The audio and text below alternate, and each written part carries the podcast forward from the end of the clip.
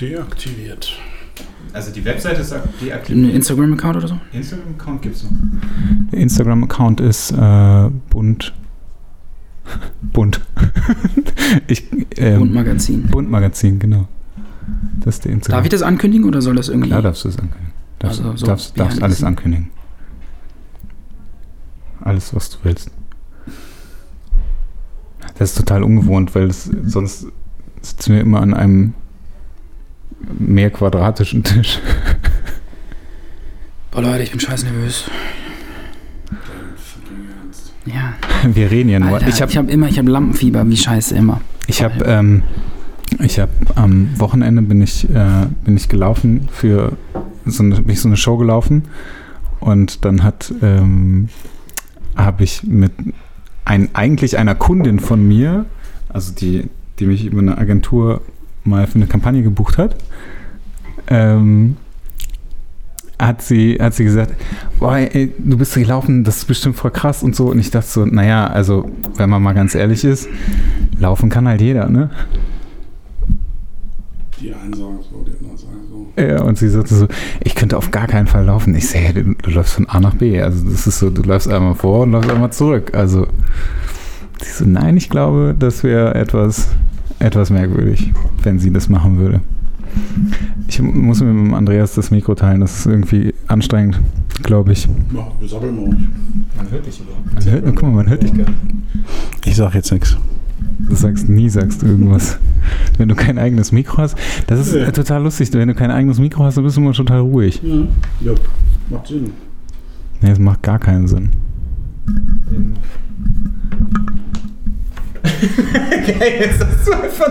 Jetzt habe ich Mikro, jetzt gebe ich es auch nicht wieder her. So, Mathis hat jetzt genug gesammelt. Jetzt, äh, Marvin, ich darf dich recht herzlich begrüßen zu unserem heutigen Podcast. Vielen Dank für die Einladung. Sehr, sehr gerne. Äh, wir sitzen hier heute in Düsseldorf. Ausnahmsweise nehmen wir den Podcast mal nicht in Hahn auf, in meinem Atelier, sondern. Yay. Yay, das ist Premiere, ne? Ja, Das ist genau. Tatsächlich Premiere. Bei äh, Mattes äh, sitzen wir und äh, haben spontan, weil wir uns heute getroffen haben, ähm, gesagt, dann nehmen wir, nehmen wir den Marvin mal mit und äh, machen mal eine kleine Folge mit Marvin. Und du erzählst jetzt mal, Marvin, Also du musst aber, aber du, Du musst dazu eigentlich auch noch sagen, dass wenn wir, wenn es komische Hintergrundgeräusche gibt, sowas wie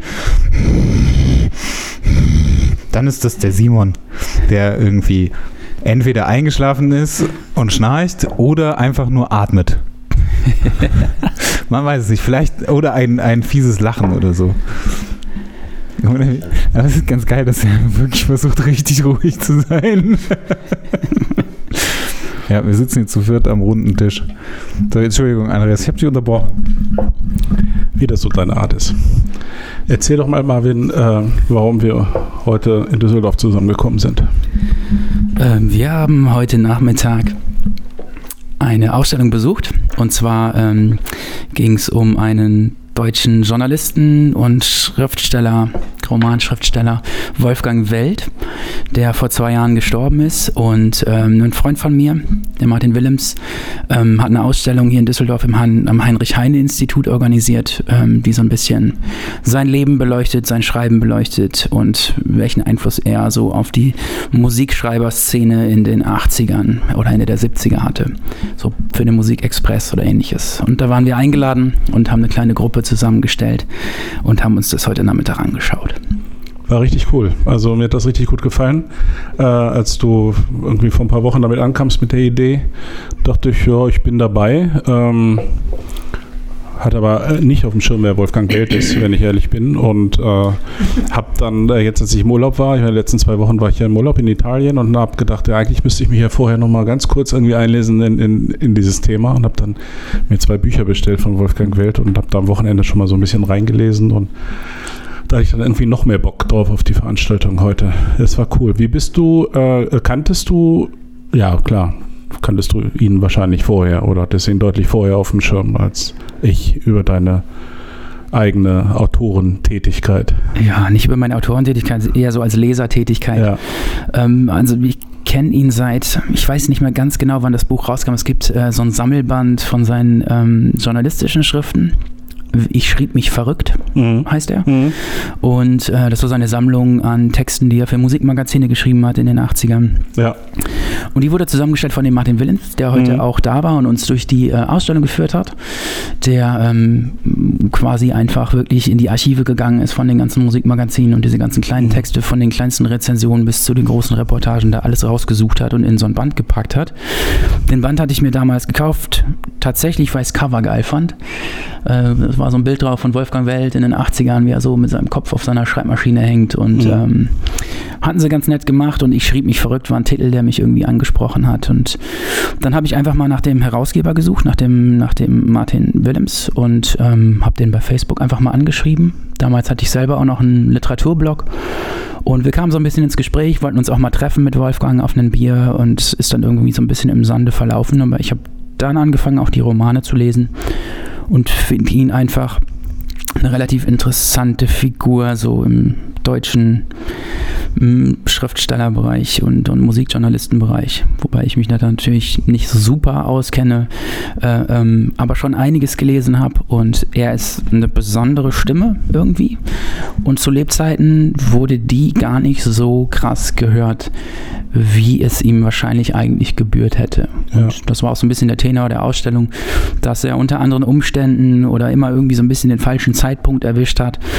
Eigentlich hätte er viel mehr verkaufen müssen auch, hat es aber nie so wirklich geklappt. Er hat nie den ganz großen Erfolg gehabt, hat auch Zeit seines Lebens bei seiner Mama noch zu Hause gewohnt. Mhm.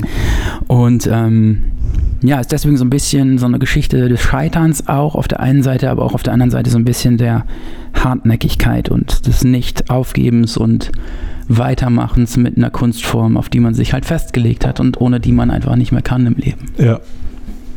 Ich habe, äh, bevor ich ähm, auf, äh, auf dieses Thema nochmal komme, gleich ähm, wollte ich mal mit einem ganz brutalen Outing hier quasi anfangen. Ähm, weniger Outing von mir. Von mir. Ähm, Marvin kennen wahrscheinlich gar nicht so viele. Bob Sala kennen äh, sehr viel mehr Menschen und heute darf man es verraten, Bob Sala heißt eigentlich Marvin. Ja, Das ist aber jetzt auch nicht so ein großes Geheimnis. Nein, es ist nicht wirklich ein Geheimnis gewesen, aber ähm, trotzdem gibt es den einen oder anderen, der ähm, natürlich Bob Sala kennt und jetzt ähm, bei Marvin erstmal gedacht hat, okay, wen haben die sich denn da jetzt eigentlich an den Tisch geholt? Ich ähm, möchte, dass du ganz kurz mal ein paar Sätze über dich erzählst, was du so bisher gemacht hast und ähm, damit die Leute mal so ein Gefühl dafür bekommen, warum du hier eigentlich am Tisch sitzt. Okay. Ähm, ich bin ein bisschen erkältet noch, von daher nehmt es mir nicht übel. Ich finde, das klingt richtig sexy. Das macht das ruhig. aber Das ist, das ist cool. Falls ich ab und zu mal kurz vom Mikro weggehe, um kurz zu husten, bitte ich das zu entschuldigen. Ähm, ja, mein Name ist Marvin oder Bob, wie man mich auch nennen mag. Mir ist beides recht. Ähm, ich bin Ostwestfale gebürtig, bin da so aus dem Purgatorium der Langeweile Bielefeld, Paderborn, Gütersloh. ähm, so ein bisschen, aber auch ein bisschen stolz drauf. Also ich bin auch Ostwestfale, das kann man schon so sagen. Ähm, auch wenn es vielleicht nicht so den ganz guten Ruf hat, aber ich hab's da immer gemocht und bin da auch gerne groß geworden und ähm, habe da auch immer nette Menschen kennengelernt. Ich bin ähm, seit ungefähr vier, fünf Jahren ähm, am Fotografieren unter dem Pseudonym Bob Sala und habe vorher ähm, Ich muss mal dazwischen rätschen. Wie, warum Pseudonym? Ähm, okay, also bei mir war es halt so, dass ich, in, als ich angefangen habe, ähm, so mit 18, 19 mich für Kunst und Bücher zu interessieren, eigentlich sehr schnell gemerkt habe, dass ich eigentlich lieber schreiben würde. Also nicht lieber schreiben würde, sondern dass ich gerne schreiben würde. Also ich habe irgendwie wirklich in meiner Jugend und in meiner Kindheit sehr, sehr wenige Bücher gelesen, bis, bis gar keine. Also nie auch freiwillig irgendwie ein Buch in die Hand genommen. Das war gar nicht in meinem Interesse.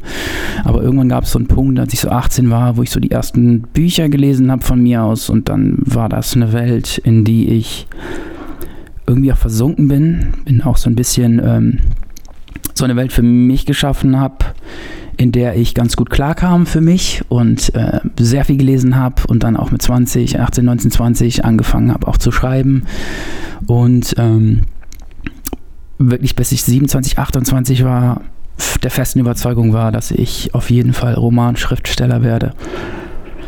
Da gab es gar keine andere Möglichkeit für mich. Und es war ein Selbstbewusstsein, was ich bei meinem Schreiben aber dann irgendwie nicht an den Tag gelegt habe. Und die Sachen, die ich da geschrieben habe, sind auch im Nachhinein haben eine große Masse. Also ich könnte ganz schön viele äh, äh, Seiten auf den Tisch packen, aber nichts davon ist irgendwie was, was für mich so einen Status erreicht hat, wo es mir nicht unangenehm war, das nach zwei, drei Monaten dann wieder zu lesen. Also es hat nie irgendwie, das war so ein bisschen das Problem, dass ich so viel gelesen habe auch vorher.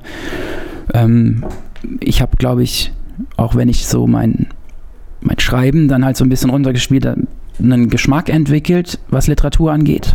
Und meine Lieblingsautoren gehabt, meine Lieblingsbücher. Und ähm, es hat einfach mein eigenes Schreiben immer nie meinem eigenen Geschmack entsprochen.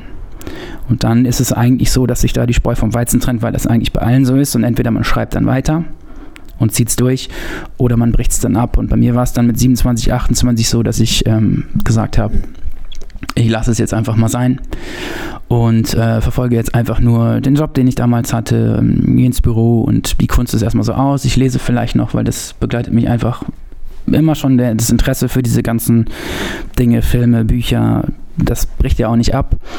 Und ähm, ja, hatte dann so zwei, drei Jahre, so Ende meiner 20er, so die typische und klischeehafteste Sinnkrise in meinem Leben um meinen 30. Geburtstag. Ähm, typisch, ja, so vorgezogene Midlife-Crisis vielleicht. Ähm, ich habe mir einfach vorgestellt. Also es, gibt, es gibt ja jetzt, also es ist ja jetzt eine Quarter-Life-Crisis, ne? Ja, okay, ist, ja jetzt, ist, ist glaube ich, so das neue Ding. Ich das hatte eine Quarter-Life-Crisis, okay. Ähm, ja, könnte man vielleicht so sagen.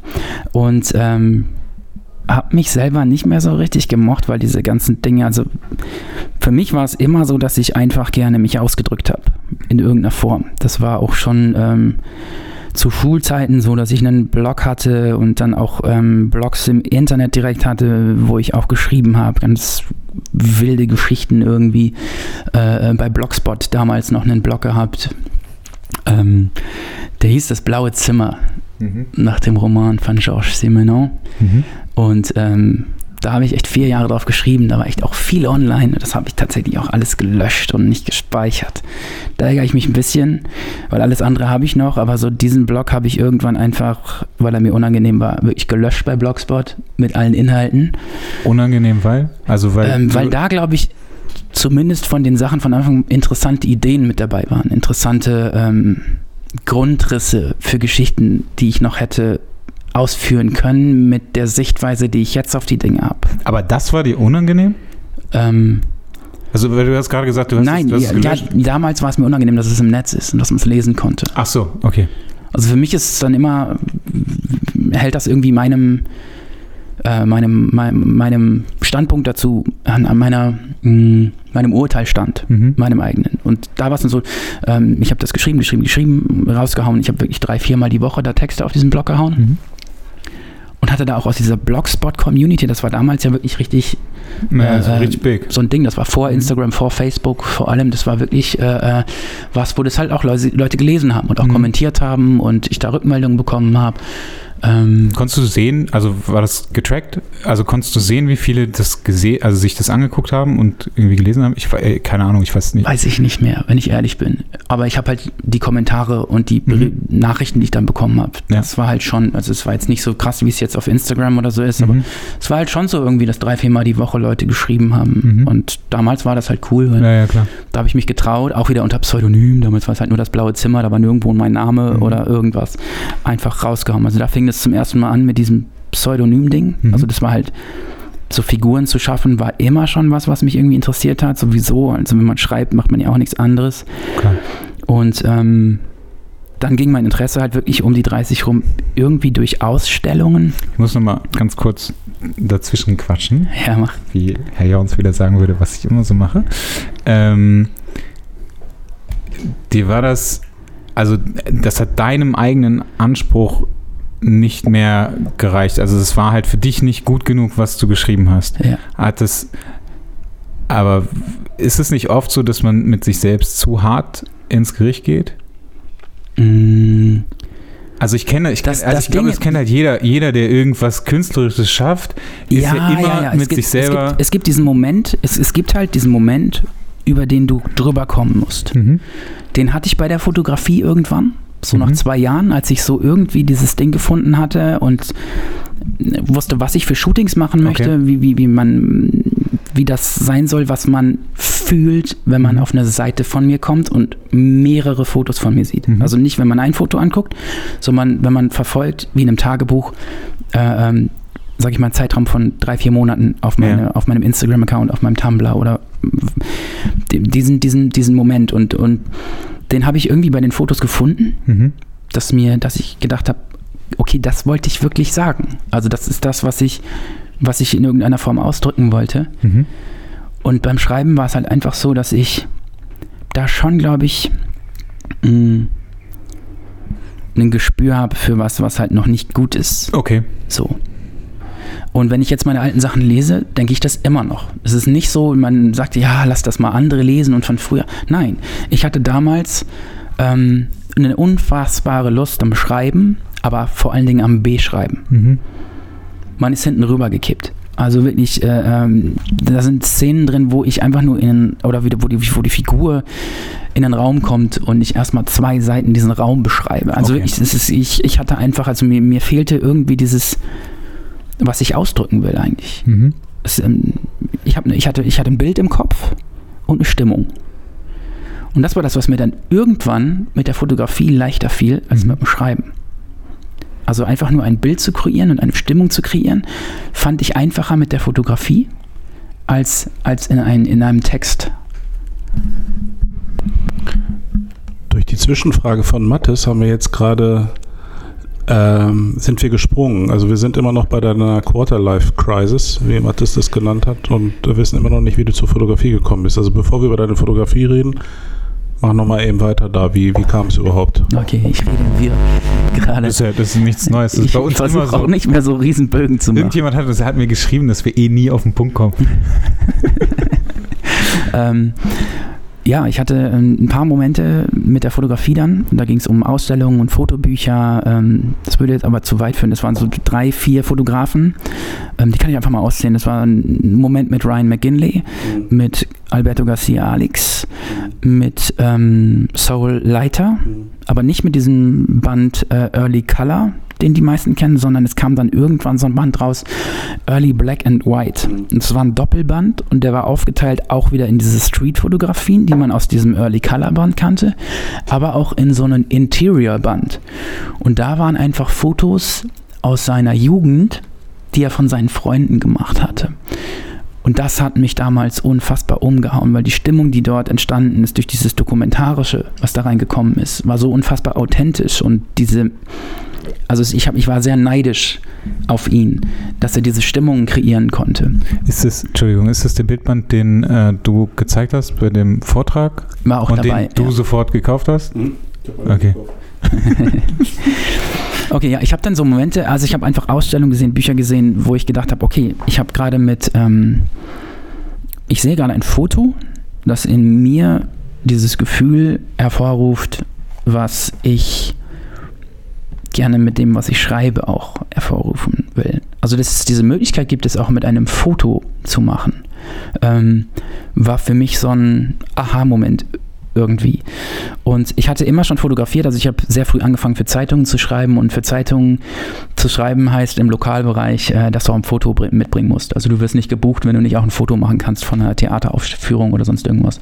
Und ich habe mir, als ich ähm, 22, 23 war, eine Nikon D40 mit dem Kit-Zoom zusammengespart und ähm, mit der habe ich tatsächlich fotografiert, bis ich knapp 30 war. Also ähm, die ist auch viermal bei Nikon in der Reparatur gewesen und alles mit dem Kit-Zoom. Ich habe nicht einmal äh, irgendwie mir ein Fotobuch durchgelesen, aber ich musste halt dadurch, dass ich bei den Kulturveranstaltungen nicht blitzen durfte, mir halt aneignen, wie das funktioniert mit der Blende und wie ich ein Foto nicht verwackelt habe oder verrauscht habe bei so einer Veranstaltung, ohne dass ich den Blitz benutze Also das Handwerk hatte ich, hatte ich da drauf und ähm, habe dann versucht, mit Menschen das auch so umzusetzen. Und das Problem war bei mir halt, dass ich ähm, schon dieses Rock'n'Rollige auch darstellen wollte in den Fotos. Nun war ich aber der Typ, der original die letzten zwölf Jahre vor seinem Laptop und seiner Schreibmaschine gesessen hat oder bei Kerzenlicht mit Rotwein bei irgendwelchen Büchern. Und ich war so ungefähr das Gegenteil von Rock'n'Roll, das man sich, das man sich vorstellen kann. Und für mich war dann aus verschiedenen Gründen schnell klar, ähm, ich muss mir wieder so eine Figur schaffen. Und diese Figur, die ist nicht unsicher. Die ist nicht so selbstkritisch, wie ich das immer bin, sondern die ist voll von sich überzeugt und diese Figur ist einfach auch mal direkt, wenn ich sie erschaffe, vollkommen erfolgreich. Also ich habe mit Bob Sala ja sofort so getan, als wäre ich der Zampano. Sehr geil. Und habe diese Figur dahingesetzt. Das ist Bob Sala und der ist äh, äh, ähm, quasi äh, international gebuchter Fotograf und tourt nur rum. Und dieses jenes hat mir halt wirklich diese komplette Figur ausgedacht und diesen Fotografen ausgedacht. Und so getan, als wäre das wahr. Und als wäre das halt einfach so. Und habe dann einfach die Dinge hinterher fotografiert, sage ich mal, die ich da vorher aufgeladen hatte. Und über diese diese Figur. Ähm, ganz kurz, aber also du hast sie aber erstmal nur für dich erschaffen, ne? Nein, nein, es war relativ schnell, dass ich das dann gemacht habe. Also, also ja, aber du hast, also wenn du sagst, du hast dann hinterher fotografiert, also du hast die erschaffen, das heißt, du hast die ich habe die wirklich bewusst erschaffen. Also es war wirklich so, dass ich, dass ich diese, ähm, also Bob Sala ist eine Figur in einem meiner Lieblingsromane, The Rum Diary von Hunter S. Thompson und ist da ein Fotograf auf Puerto Rico. Mhm. Und sein Satz ist immer, wenn die Leute ihn fragen, ob er irgendwas hinkriegt, klar kriege ich das hin. Ich bin schließlich der einzige Profi auf der Insel. Geil. I'm the only pro on the island. Und das war halt auch der erste Satz, den ich bei Instagram äh, stehen hatte. Bob Sala, the only pro on the island. Okay. Quasi. Einfach so getan, als wäre wär halt diese Figur schon längst okay. äh, über allem überlegen und, mhm. und erhaben und äh, ähm, hat mir quasi so einen Panzer für mich geschaffen. Und ähm, diese Figur konnte ich Dinge machen lassen, die man von mir nicht erwartet hätte, die aber ich waren. Ich habe mich da nicht verstellt oder ähnliches. Ich musste nur gucken, wie komme ich aus dieser bürgerlichen äh, Geschichte raus, die ich mir da selbst erschaffen hatte und in der ich irgendwie auch so ein bisschen versagt war. Und mache die Dinge, von denen ich immer gelesen habe und von denen ich immer äh, ähm, beeindruckt und beeinflusst war. Und wie kann ich mich emanzipieren von dieser Herkunft? Und dann habe ich einfach diesen Sprung mit diesem Pseudonym genommen und ähm, konnte da so cool sein, wie ich damals eigentlich nicht nicht war und einfach so tun und mir auch Dinge rausnehmen, so ein bisschen, die man nicht erwartet hätte. Für mich ist es aber schon jetzt ein relativ entscheidender Hinweis, den du gerade gegeben hast. Es ist jetzt nicht einfach eine, eine Fake-Welt, die du erschaffen hast, sondern es ist äh, schon, äh, auch Bob bist schon eigentlich du, aber du hast unter dem Pseudonym dich getraut, das rauszulassen schon ein Unterschied zu dem, dass man sagt, ich baue mir jetzt eine Fantasiewelt auf oder eine Fake-Welt. Ich bin jetzt einfach mal so, wie ich eigentlich nicht bin. Äh, ich mache jetzt, äh, mach jetzt was ganz anderes. Also insofern ist das schon, bist du dennoch authentisch. Das müssen halt andere beurteilen. Ja, genau, das ist immer, das, das Thema hatten wir auch schon mal, Authentizität. Ne? Wer, wer beurteilt das? Also ich bin halt fotografisch dann auch, als ich angefangen habe mit den Porträtsachen, durch alle Stufen gegangen, die man so durchgeht. Also ich habe auch äh, äh, mir Blitze gekauft, Studiosachen gemacht. Ja. Äh, in meiner alten Firma noch ähm, quasi abends nach Feierabend durfte ich oben so ein wie so ein Abstellraum, den durfte ich dann haben und äh, dann habe ich halt bis 18 Uhr gearbeitet und um 19 Uhr ähm, kam dann ein Model, was ich über die Modelkartei angesprochen habe. Ja. Ich war ganz normal da. Ja, ja. Äh, ähm, ich hatte kein, ich hatte am Anfang versucht mal mit Leuten aus meinem Bekanntenkreis oder auch mit einer Arbeitskollegin, aber da war es dann halt immer so, dass wir irgendwo Fotos machen gegangen sind. Ich habe vier Fotos gemacht und dann hat sie mich gefragt, ob wir fertig sind. aber das ist geil. Ja, wenn du halt so Menschen hast, die halt äh, äh nicht sich interessieren für Fotografie mhm. Oder nicht aus der Szene sind, also für die ist ja ein Shooting ein Konstrukt, was in ihrem Kopf nur beim äh, äh, Fotostudio in der Innenstadt stattgefunden hat, wo es darum geht, innerhalb von zehn Minuten äh, äh, fünf ordentliche Passbilder zu machen oder was auch immer. Und ähm, ja, und dann, ja, Modelkartei ist ja auch immer so verrufen, so, so ein bisschen, aber ich habe ähm, da damals wirklich die ersten drei, vier Shootings gehabt, die ich auch brauchte irgendwie, um auch in das Gefühl reinzukommen, mit einem Menschen die Fotos zu machen und ähm, hab, genauso. äh, habe zwei, drei ähm, Mädels dort auch kennengelernt, die am Anfang auch wirklich ähm, stilprägend für mich waren in meiner Fotografie. Also eine Inga, die du heute kennengelernt Mhm. hast, ähm, äh, ähm, habe ich über, damals wie, wie über Modelkartei. Äh, Tatsächlich. ja, ja. Ähm, und die wohnte halt bei mir in der Ecke in Höxter und dann haben wir erstmal so ein Straßenshooting, sind wir echt mit dem Auto übers Land, so irgendwie. Höchster. Krass. Mann, Und Alter, haben, äh, äh, Echt? ja, ist um die Ecke. Weil, ja. und dann war sie halt einfach auch so ein Mensch, der halt mich auch wieder zurück krass beeinflusst hat, auch Ja. durch ihre Einstellung Ja. zu der Fotografie. Und wir haben da echt viel geredet drüber. Und Ja. ähm, ich habe da ähm, m- Miller zum Beispiel auch kennengelernt. Damals, Miller ist ähm, m- jemand, mit dem ich öfter halt shoote. Mattes hat hier ein, Bild von ihr an der Wand hängen. Quasi, was ich ihm mal geschenkt habe irgendwann. Ähm, ist auch jemand, der mich auch begleitet hat, so über, über die Jahre, die auch stilprägend war, so ein bisschen am Anfang, so für meine Fotos einfach. Weil mit ihr sind Dinge entstanden, die vielleicht sonst auch wieder nicht entstanden wären. Also ich kann dann immer über diese Instrumente, über die sich die Menschen dann meistens dann immer irgendwie dann despektierlich äußern, eigentlich meistens immer gar nichts sagen oder nichts Mhm. dagegen sagen. Ich habe am Anfang mir Krolop und Gerst Tutorials gekauft Mhm. und äh, äh, mein erster Aha-Moment, äh, ähm, was so natürliche Lichtsachen angeht, war hier von dem Patrick Ludolf. Mhm. Der hat so ein, so ein, so ein Online-Tutorial für Mhm. 20, 30 Euro, wie ich Licht sehe. Mhm. Das war für mich der Moment, wo mir alles klar wurde. Ja. Also da habe ich vorher halt nicht drüber nachgedacht irgendwie. Also es ging dann um Fensterlicht und wie ich draußen auch, äh, wenn es bewölkt ist, die Lichtrichtung bestimmen kann. So Grundsachen, über die du nicht nachdenkst, wenn du noch so, so technikfixiert bist. Und dann als das Tutorial dann rauskam und ich das geguckt habe, war für mich eigentlich alles klar. Also danach war ich halt nur noch, also ich habe mir auch danach quasi keine Kamera mehr gekauft eigentlich. Mhm. Also ich hatte mein Equipment, äh, äh, irgendwann habe ich mal eine, eine, alte, eine alte Fuji mit einer neuen ersetzt, aber das war es dann auch. Ähm, für mich ging es dann nur noch darum, wo, wie gehe ich mit dem Licht um, was da ist und wo finde ich das und wie setze ich das ein. Und das war der Moment. Das Also, ist ja eigentlich auch Fotografie.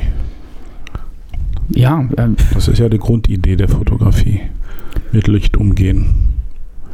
Ja, wie gesagt, also ich ähm, bin da alle Phasen durchlaufen, die man als Fotograf durchlaufen muss. Auch viel Quatsch mit, also im Studio die Sachen, das ist auch eigentlich fast Ja, aber das haben wir alle, also irgendwie mehr oder weniger alle. Vielleicht heute ein bisschen komprimierter als früher, aber ich habe auch eine Modelkartei äh, natürlich angefangen. Wo hätte ich sonst meine Models herkriegen sollen? Mhm. Ja, 2006 habe ich mich da, glaube ich, angemeldet. Ja, da war, Facebook gab es noch nicht oder war ich zumindest nicht, äh, glaube ich, in der Form vertreten.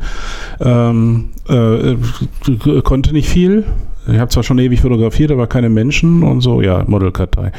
So, ja, da holst du dann deine äh, Models her. Und ähm, ja, ich bin da heute nicht mehr, aber ich würde äh, trotzdem jetzt nicht sagen, dass das äh, ein Scheißladen ist. Im, Gegenteil, das hat mir massiv geholfen damals. Und äh, so geht es auch mit den ganzen Tutorials. Also jetzt sich dann heute darüber zu erheben und sagen, also das ist alles kokolos, das äh, gebe ich dir völlig recht. Das, ähm, ich, ich finde, ähm, ich finde es gut, dass du dich jetzt so, ähm, du hast vielleicht auch gemerkt, wir haben dich jetzt auch bewusst viel erzählen lassen äh, über dich, aber ich finde es auch wichtig, ähm, dass man ein bisschen begreift, wer ist dieser Marvin, wer ist dieser Bob, äh, vielleicht auch um die Bilder ein bisschen besser zu verstehen.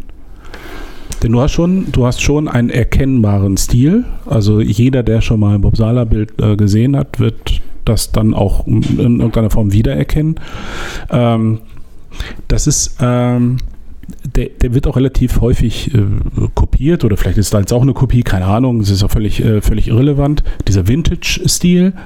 Äh, bei dir ist es aber offensichtlich so, dass das nicht einfach nur ein, äh, ein Behelfsmittel ist, sondern du, ähm, du hast auch eine große Faszination für die Zeit, aus der diese Bilder irgendwie kommen oder dieser Bildstil kommt. Ne, das hast du ein bisschen angerissen, vielleicht magst du da auch nochmal drauf eingehen. Ja, also für mich ist halt, also ich bin schon, ähm, es gab für mich so einen Aha-Moment damals so, das war noch zu Schulzeiten, Ende meiner Schulzeit. Das ist echt immer so sehr banal, wie ich auf Dinge gekommen bin, aber es gab so einen Film Ali, wo Will Smith äh, äh, Muhammad Ali gespielt hat. Der startet mit einer Szene, ähm, wo er so durch den Regen läuft Mhm. nachts und trainiert und gleichzeitig ähm, sieht man ein Konzert starten Mhm. mit einem Song und es war so 60er Jahre Soulmusik. Ich war damals im Kino in dem Film, das war Mhm. 2000 oder 2001. Schon so lange her? Ja, ja, das ist schon ziemlich lange her. Krass. Und ähm, ich war so geflasht von dieser Anfangsszene. dass die Anfangs Anfangsszene ist so eine richtig krasse Montage, die einem Ja. so sehr viele Facetten dieser Zeit damals nahegebracht Ja. haben. Sein Vater, wie er den blonden, blauäugigen Jesus an die Wand malen muss. Mhm. Und gleichzeitig alles untermalt von dieser krassen und rohen Soulmusik irgendwie. Und ich Mhm. habe dann echt zwei Jahre, damals gab es keinen Shazam und nix. Mhm. Und ich konnte auch nicht googeln, äh, ich konnte auch nicht googeln nach Ja. dem Text fitzeln, was man Ja. sonst so macht, so irgendwie, dass man sich einen Text Ja. Merkt oder sonst irgendwas. Aber ich habe dann irgendwann irgendwo rausgefunden, dass es halt Sam Cooke darstellen sollte. Also es war halt ähm, nachgestellt, zwar das Konzert in dem Film, aber es war halt äh, ähm, Ah, okay. nachempfunden von einem sehr legendären Konzert von Sam Cooke im Harlem Square Club und es war 1963 und ähm, das gab es so als Remastered Vinyl auch Mhm. und äh, äh, das Album war mein Einstieg in die 60er Jahre. Das war der absolute äh, ähm, krasse Startpunkt für mich. Also die, diese, die Energie, die ich kann es gar nicht, also es ist halt auch die Energie dieser Live-Aufnahme, die halt Mhm. mich damals völlig äh, ähm, Mhm. gepusht hat. Ja, und dann bin ich darauf so ein bisschen auch hängen geblieben. Früher habe ich, hab ich viel Hip-Hop, Mhm. Rap und so Mhm. gehört, Deutschrap, Ja. auch, äh, äh, auch viel so New York. Krass, wusste ich gar nicht, dass er echt da war. So. Ja, ja, ich bin damals mit äh, fetten Buchsen in der Kniekehle durch die Gegend gerannt. das ist richtig geil, das kann ich mir so gar nicht vorstellen. Ne? Aber ich weiß noch, ich weiß noch, dass du das. in meiner Abi-Zeitung stand äh, ähm, in meinem Porträt, was ein, äh, ein Kumpel über mich geschrieben hat, dass man sich mich nicht ohne Baggy Pants vorstellen kann. geil. Das ist Das war geil. original der erste Satz Das in, meiner, äh, ähm, in meinem Porträt. Aber ich kann mich, ich kann mich jetzt, ich kann, erinnere mich jetzt gerade daran, dass ich, äh, ich bin immer noch sehr neidisch darauf, dass du Curse begleitet hast. Ähm, und das, da habe ich, äh, da habe ich, Curse war halt so ein Kindheits... ja und das, genau, Traum den, den habe ich nämlich, den habe ich nämlich auch bis zum Erbrechen gehört. Und dann sehe ich irgendwann, wie er, ähm, warte mal, du hast, was hast du nochmal? Du hast irgendwie gepostet, glaube ich, dass du mit ihm im Studio bist oder irgendwas war das. Ich habe und ich dachte so, Alter, das kann nicht dein Ernst sein. Warum? Warum machst du das? Ja, ich habe... Ähm, ja, das war jetzt im letzten April war das. Und ich hatte ihm mal irgendwann vor einem Jahr oder so bei Instagram geschrieben. Ähm, er hatte einen Account da und führt den auch selber und das merkt man auch, dass es halt sein persönliches Ding ist. Und ähm, ich hatte ihm da geschrieben, aber das hatte er sich irgendwie nie angeguckt. Kann man ja sehen, ob das jemand ja. gelesen hat oder so. Hatte ich aber auch jetzt nicht nochmal geguckt. Ich habe es einfach mal versucht. Ich habe ihm einfach geschrieben, pass auf. Ähm, habe ihm das halt erzählt von früher, also Chör, damals so die ersten Curse-Konzerte, Feuerwasser und ähm, das war halt schon so unsere Zeit. Also bei mir, das war so Dendemann 1, 2, Ja. Startzeit von den Beginnern, Max Herre, Freundeskreis, da war ich 5, 14, 15, 16, 17. Und das war halt die Phase, wo wir Mhm. alle nach Köln gefahren sind zu Groove Attack und äh, uns die Tapes gekauft haben und die Platten. Und äh, da übrigens schon Vinyl. Ich habe tatsächlich mit 13 den Plattenspieler von meiner Oma geklaut und äh, ähm, dann nur Vinyl gehört. Ähm, aber auch CDs und alles. Also. Aber Vinyl war halt immer cooler. Also da konnte man sich ja schon. Ja, und dann, äh, ich hatte ihn angeschrieben und auf einmal kommt eine Nachricht zurück. Wirklich so ein Dreivierteljahr später oder so. Ja, ey, voll cool. Nein, ich mag, ernsthaft? ich mag deine Fotos total gerne und ähm, äh, lass uns das starten. Und ähm, Nein, echt? Äh, Habt ihr darüber nochmal gesprochen? Also das, also ich meine, das ist schon, das ist schon echt krass, wenn du so, so eine lange Zeit danach, dass er dann noch antwortet.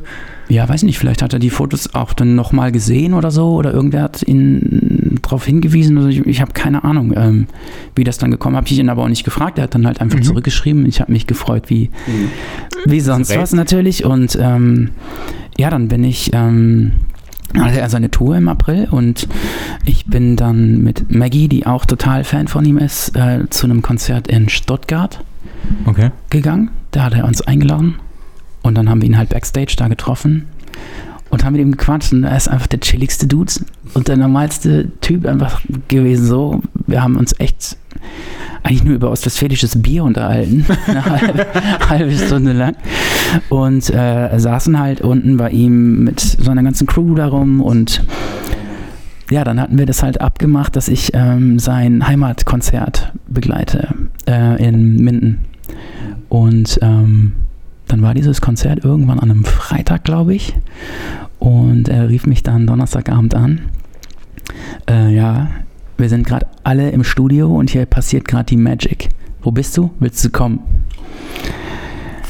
Und ich war schon am Pennen. Geil, ne? Der hat mich halt, hat mich halt aufgeregt. Ich sag tatsächlich schon im, im Bett so irgendwie. Ja, ja, ich bin gleich da. Und ich musste halt irgendwie anderthalb Stunden fahren nach Minden.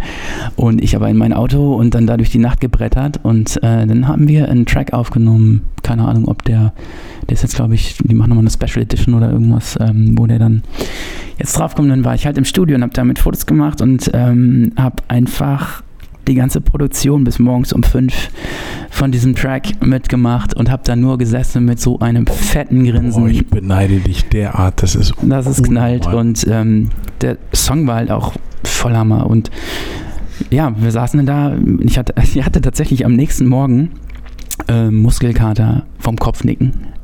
Ich bin aufgewacht Ja, ist klar. und konnte meinen Hals nicht mehr bewegen, weil ich halt wirklich in Ja. diesem Studio die ganze Zeit nur wie so ein Berserker, quasi fast wie am Headbang und äh, ähm, mit, mit so einer Fresse einfach nur dann neben ihm saß und wir haben da Becks getrunken und äh, sind nachher noch bei McDonalds gelandet und ich habe ihn noch nach Hause zu seiner Mom gebracht, nachts irgendwie und und er ist einfach so voll der liebe Kerl gewesen. Was für mich an dem Abend so das Interessanteste war, er hat so ein paar Künstler. Mhm. Ähm, ich weiß nicht, ob sie auch aus Minden kommen, aber ich meine schon. Äh, den Muso zum Beispiel, Mhm. der war an dem Abend auch da und sollte für so einen anderen Song einen Hook schreiben. Und während des ganzen Abends war es immer so, dass dieser, der Muso saß immer so in der Ecke mit seinem Handy und hat immer so, so einen Chorus geschrieben. Und er ist halt alle halbe Stunde oder Stunde, ist er wieder zu Curse, äh, zu Mike halt hingegangen und äh, hat ihm das dann ins Ohr gesungen Mhm. quasi. Mike saß da und hat sich das angehört und hat immer so, seine Reaktion war immer so, boah, Hammer, voll cool. Und dann aber auch immer so, aber geht noch ein bisschen geiler. so irgendwie, ne? Also man hat halt richtig gesehen, wie er halt diesen Künstler an dem Ja. Abend zu einem Text gepusht hat Mhm. auch mit so einem Adrenalin, wie er es dann rübergebracht Mhm. hat und wie er ihm dann geholfen hat, wie er sich halt da irgendwie auch äh, ähm, wirklich um ihn gekümmert hat, dass das am Ende ein richtiges Brett war, was die dann als Chorus da auch rausgehauen haben. So ja. cool. Und damit dabei zu, waren, das, zu sein, das war, das war eine coole Nummer auf jeden Fall. Ja, und am nächsten Tag war dann das Konzert, was ich halt begleitet habe. Und ähm, ja, war die ganze alte Crew, war halt dann da auch äh, ähm, ähm, Italo, nein, nein, nein, von, von, von, von Italo Reno, Germany, also diese ganzen, die man aus der Zeit noch kannte, aus seinem Umfeld irgendwie. Ich, Und dann kam aber irgendwann die Musik der 60s und 70s. genau, ja. Und da bin ich drauf. Nee, ja, okay, jetzt hörst Ich höre immer noch, ich höre immer noch ein, ein ähm, Aber ich höre gerade gerade immer noch ein gutes Rap-Album gerne ab und zu. Gerade wenn ich jogge oder irgendwas. Schon, schon klar, aber man hat schon das Gefühl, wenn man, wenn man seine Fotos betrachtet, ist es äh, beeinflusst natürlich eher von, von, von, der Musik 60er, 70er Jahre, Ja. insbesondere 70er, denke ich mir. Ja, äh, ja Spät ein, 60er, ein Spät Anfang- 60er. Ja, ja, das Spät das 60er, ist, ja. Äh, schon eher das Ding. So, Ja. ja. Ähm, ja, ich, ich, ähm, ähm, ich bleib da auch drauf hängen und ich äh, ähm, bewege mich da auch gar nicht von weg. Ich habe immer noch sehr viele Künstler, die ich auch jetzt mag, wo ich die neue Musik feiere, neue Alben, auch auf Konzerte gerade gehe. Father John Misty, mein ja. Gott, gerade. Ja, ja, Ähm, großartig. Aber das ist eine Zeit, ich kann halt, also die Leute sagen immer, ja, dann hörst du ja immer die alten Sachen. Die mussten damals vier Alben pro Jahr raushauen Ja, in den 60ern. ja. Die haben ein Album rausgebracht, sind getourt und dann haben die wieder ein Album rausgebracht. Und ähm, es gibt aus dieser Zeit einfach so unfassbar viel zu entdecken, dass ich eigentlich jeden Freitag mal Spotify anmachen Ja. kann und da auf Browse drücke. Könnte dir auch gefallen und ich kenne das trotzdem alles nicht. Und das sind alles Alben immer aus den 60er, Das ist 70er. tatsächlich der Grund, warum ich ähm, gerade nachdenke, mir doch diese Spotify oder was auch immer, Apple Music, whatever, äh, zuzulegen, wo ich mich ja jetzt immer gegen gewehrt und nach dem Motto, nein, die Musik, die mir gefällt, die kaufe ich halt und Streaming ist halt doof, äh, weil hilft dem Künstler nicht. Aber du hast so unfassbare Möglichkeiten dann zu, gerade dieses, wenn dir das gefällt, gefällt dir jenes und hör doch mal rein. Und das ist ja, da, da, das ist ja, das macht mich manchmal völlig kirre, weil ich immer denke, Alter, warum kenne ich das nicht und warum kenne ich jenes nicht? Und da ist ja noch mal was Geiles. Und warum ich da so ein bisschen drauf rumgeritten bin jetzt so auf der Musik und auf diesen Einflüssen und so weiter. Ich finde, von dir kann man sehr gut lernen, ähm, dass die Einflüsse und Inspirationen, die sich letztendlich dann in der Fotografie manifestieren, eben nicht nur aus der Fotografie kommen müssen, sondern äh, von ganz woanders her. Und ich, ich würde es toll finden, du hast es in, ähm, der eine oder andere wird dieses Modell kennen, dieses Eisbergmodell. Das hast du ja in Augsburg auch so ein bisschen erläutert. Wenn du das vielleicht in etwas komprimierter Form hier auch nochmal erzählen kannst, was das eigentlich bedeutet und warum das ähm, auch für uns Fotografen so, so wichtig und interessant ist. Ähm, ja, also bei mir sieht man es. Also, wir waren ja heute in der Weltausstellung. Genau. Und da ging es ums Thema Popliteratur. Popliteratur wurde immer irgendwie so ein bisschen damit verbunden, dass halt diese popkulturellen Referenzen auftauchen und man damit so einen Referenzrahmen schafft in seinem Werk. Eigentlich bin ich ein Popfotograf, wenn man so will, wenn man jetzt platt sich die Fotos anschaut. Hm, ja. Und ähm, ich baue diese kleinen, ganz vielen Referenzen darin ein, Mhm. die für den Betrachter entweder überhaupt keine Bedeutung haben Mhm. und deswegen gar nicht zum Bild beitragen, sondern sie nur denken, oh, das sieht irgendwie aus wie eine nette Platte, Mhm. authentische oder, Mhm. oder was auch immer. Oder ist es einfach mal das Lieblingsalbum von jemandem, Mhm. für den auf einmal dieses, dieses Foto eine ganz andere Bedeutung bekommt Ja. und, und, und, und, so einen Referenzrahmen. Das ist, das ist die eine Sache. Also da, bei mir sieht man halt Dinge, die ich mag, immer sehr platt und offensichtlich oft, in, weil ich einfach auch viele Bücher äh, reinpacke. Meistens auch das, was das Model dann halt auch mag. Ich versuche immer Ja. irgendwie ähm, rauszubekommen vorher, was sind die Bands oder die Bücher, die mein Model liest. Was, ist, was sind die Einflüsse da? Wo, in welche Richtung könnten wir das Shooting irgendwie drehen? Ist es eher Patti Smith oder ist sie Paul Auster oder Mhm. ist sie äh, ähm, Shades of Grey oder was Mhm. auch immer? Das ist ja Mhm. jedem, ja, Sensationeller Ja. Rahmen. das, für mich ist Patti das, Smith oder Shades of Grey. Yay. für mich muss jemand in erster Linie nicht Sartre gelesen haben, um für mich ein, ein Leser zu sein. Für mich ist Mhm. jemand, der liest, erstmal ein Leser, ist mir ein bisschen sympathischer als jemand, der nicht liest. Mhm. Grundsätzlich. Wenn es nicht gerade irgendwie äh, mein Kampf ist oder so, aber alles andere. Mhm. Ähm, ich kann es ja nicht so pauschalisieren. Es gibt ja auch Leute, die blöde Sachen lesen, aber Mhm. so im Grunde ähm, mag ich Leute lieber, die lesen Mhm. oder nicht. Bei vielen ist es dann halt auch so, boah, ich lese auch so gerne und dann ist das einzige Buch, was sie halt nennen können, meistens äh, Der Alchemist von Paulo Coelho. So, da habe ich immer so ein habe ich in meiner Story immer so einen kleinen Kampf mit den äh, Koalisten. Ich weiß nicht, wie man sie nennen soll, weil ich da immer. Ich mag ihn halt nicht so, ist aber auch okay, aber mir kommen halt alle dann irgendwie und wollen mich bekehren. Mhm. Und äh, immer wenn so eine Gruppe mich bekehren will mit irgendwas, ähm, werde ich auch irgendwie komisch und gebe ihm dann immer so ein Seitenhieb mit, wenn ich über, über Bücher bei mir was poste und was schreibe, kriegt Coelho immer so einen mit. Und dann habe ich danach mein Postfach wieder voll mit den Leuten, die ihm quasi blind folgen und ihr Lebens, ihre Lebensphilosophie auf seinen Büchern aufgebaut haben. Aber darauf willst du nicht hinaus, sondern Ich wollte auf dieses. äh, das Modell, Ja. also, wenn ich ein Shooting habe, habe ich einen Fotografen und jemanden, der fotografiert wird. Es gibt eine Kamera, es gibt eine Location, die man hat, es gibt ein gewisses Licht, das man hat, es gibt die Tageszeit, was auch immer, es gibt künstliches Licht. Ähm, das ist erstmal so die Oberfläche, die ich brauche, um dieses Foto aufzunehmen. Aber jedes Shooting beinhaltet einen riesigen, großen, quasi zwei große Galaxien, die auf der Oberfläche erstmal nicht zu sehen sind, sondern jeder bringt Dinge mit in das Shooting ein. Das sind zum einen erstmal die Erwartungen oder Vorfreude oder ähnliches. Es ist auch wieder noch relativ oberflächlich, aber ist auch alles das, was nehmen wir jetzt mal ein Model, ein männliches Model, der ähm, vielleicht seit zwei Jahren vor der Kamera steht Mhm. und er bringt erstmal natürlich alle Erfahrungen mit, die er vorher mit anderen Fotografen Mhm. gesammelt hat. Das ist das eine. Das ist dann auch wieder die, dieser, dieser nächste Schritt. Oder ich weiß aus meiner Erfahrung, wie ich Fotos mache oder wie ich dann mit, mit, mit, mit Menschen umgehe, die vor meiner Kamera stehe.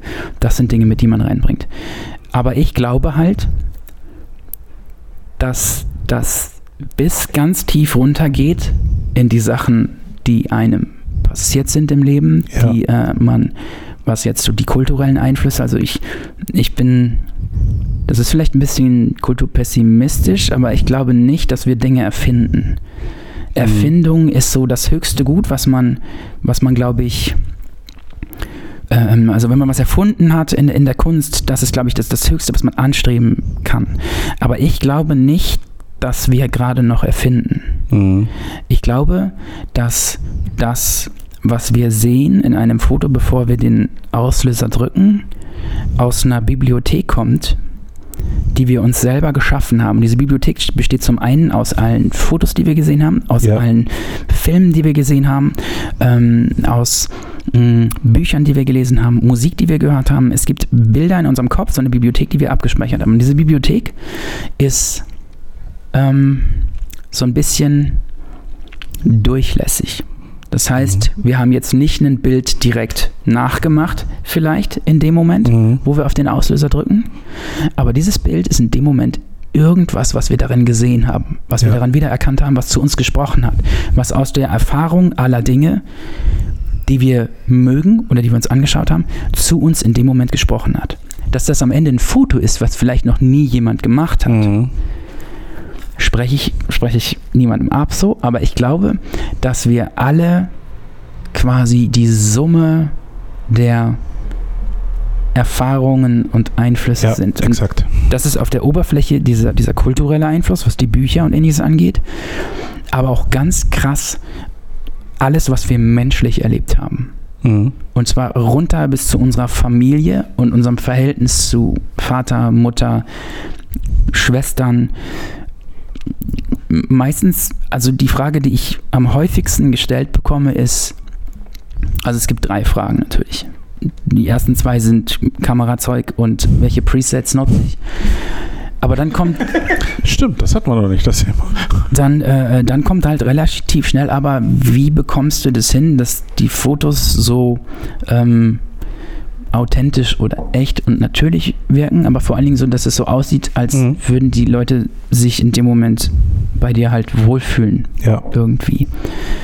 Und ich glaube, dass das einfach sehr viel damit zu tun hat, wie ich auch groß geworden bin. Also es klingt, es ist halt immer schwierig jetzt. so- Ich habe halt immer schon, auch als ich sehr klein war, sehr viel mit äh, ähm, Mädchen zu tun gehabt.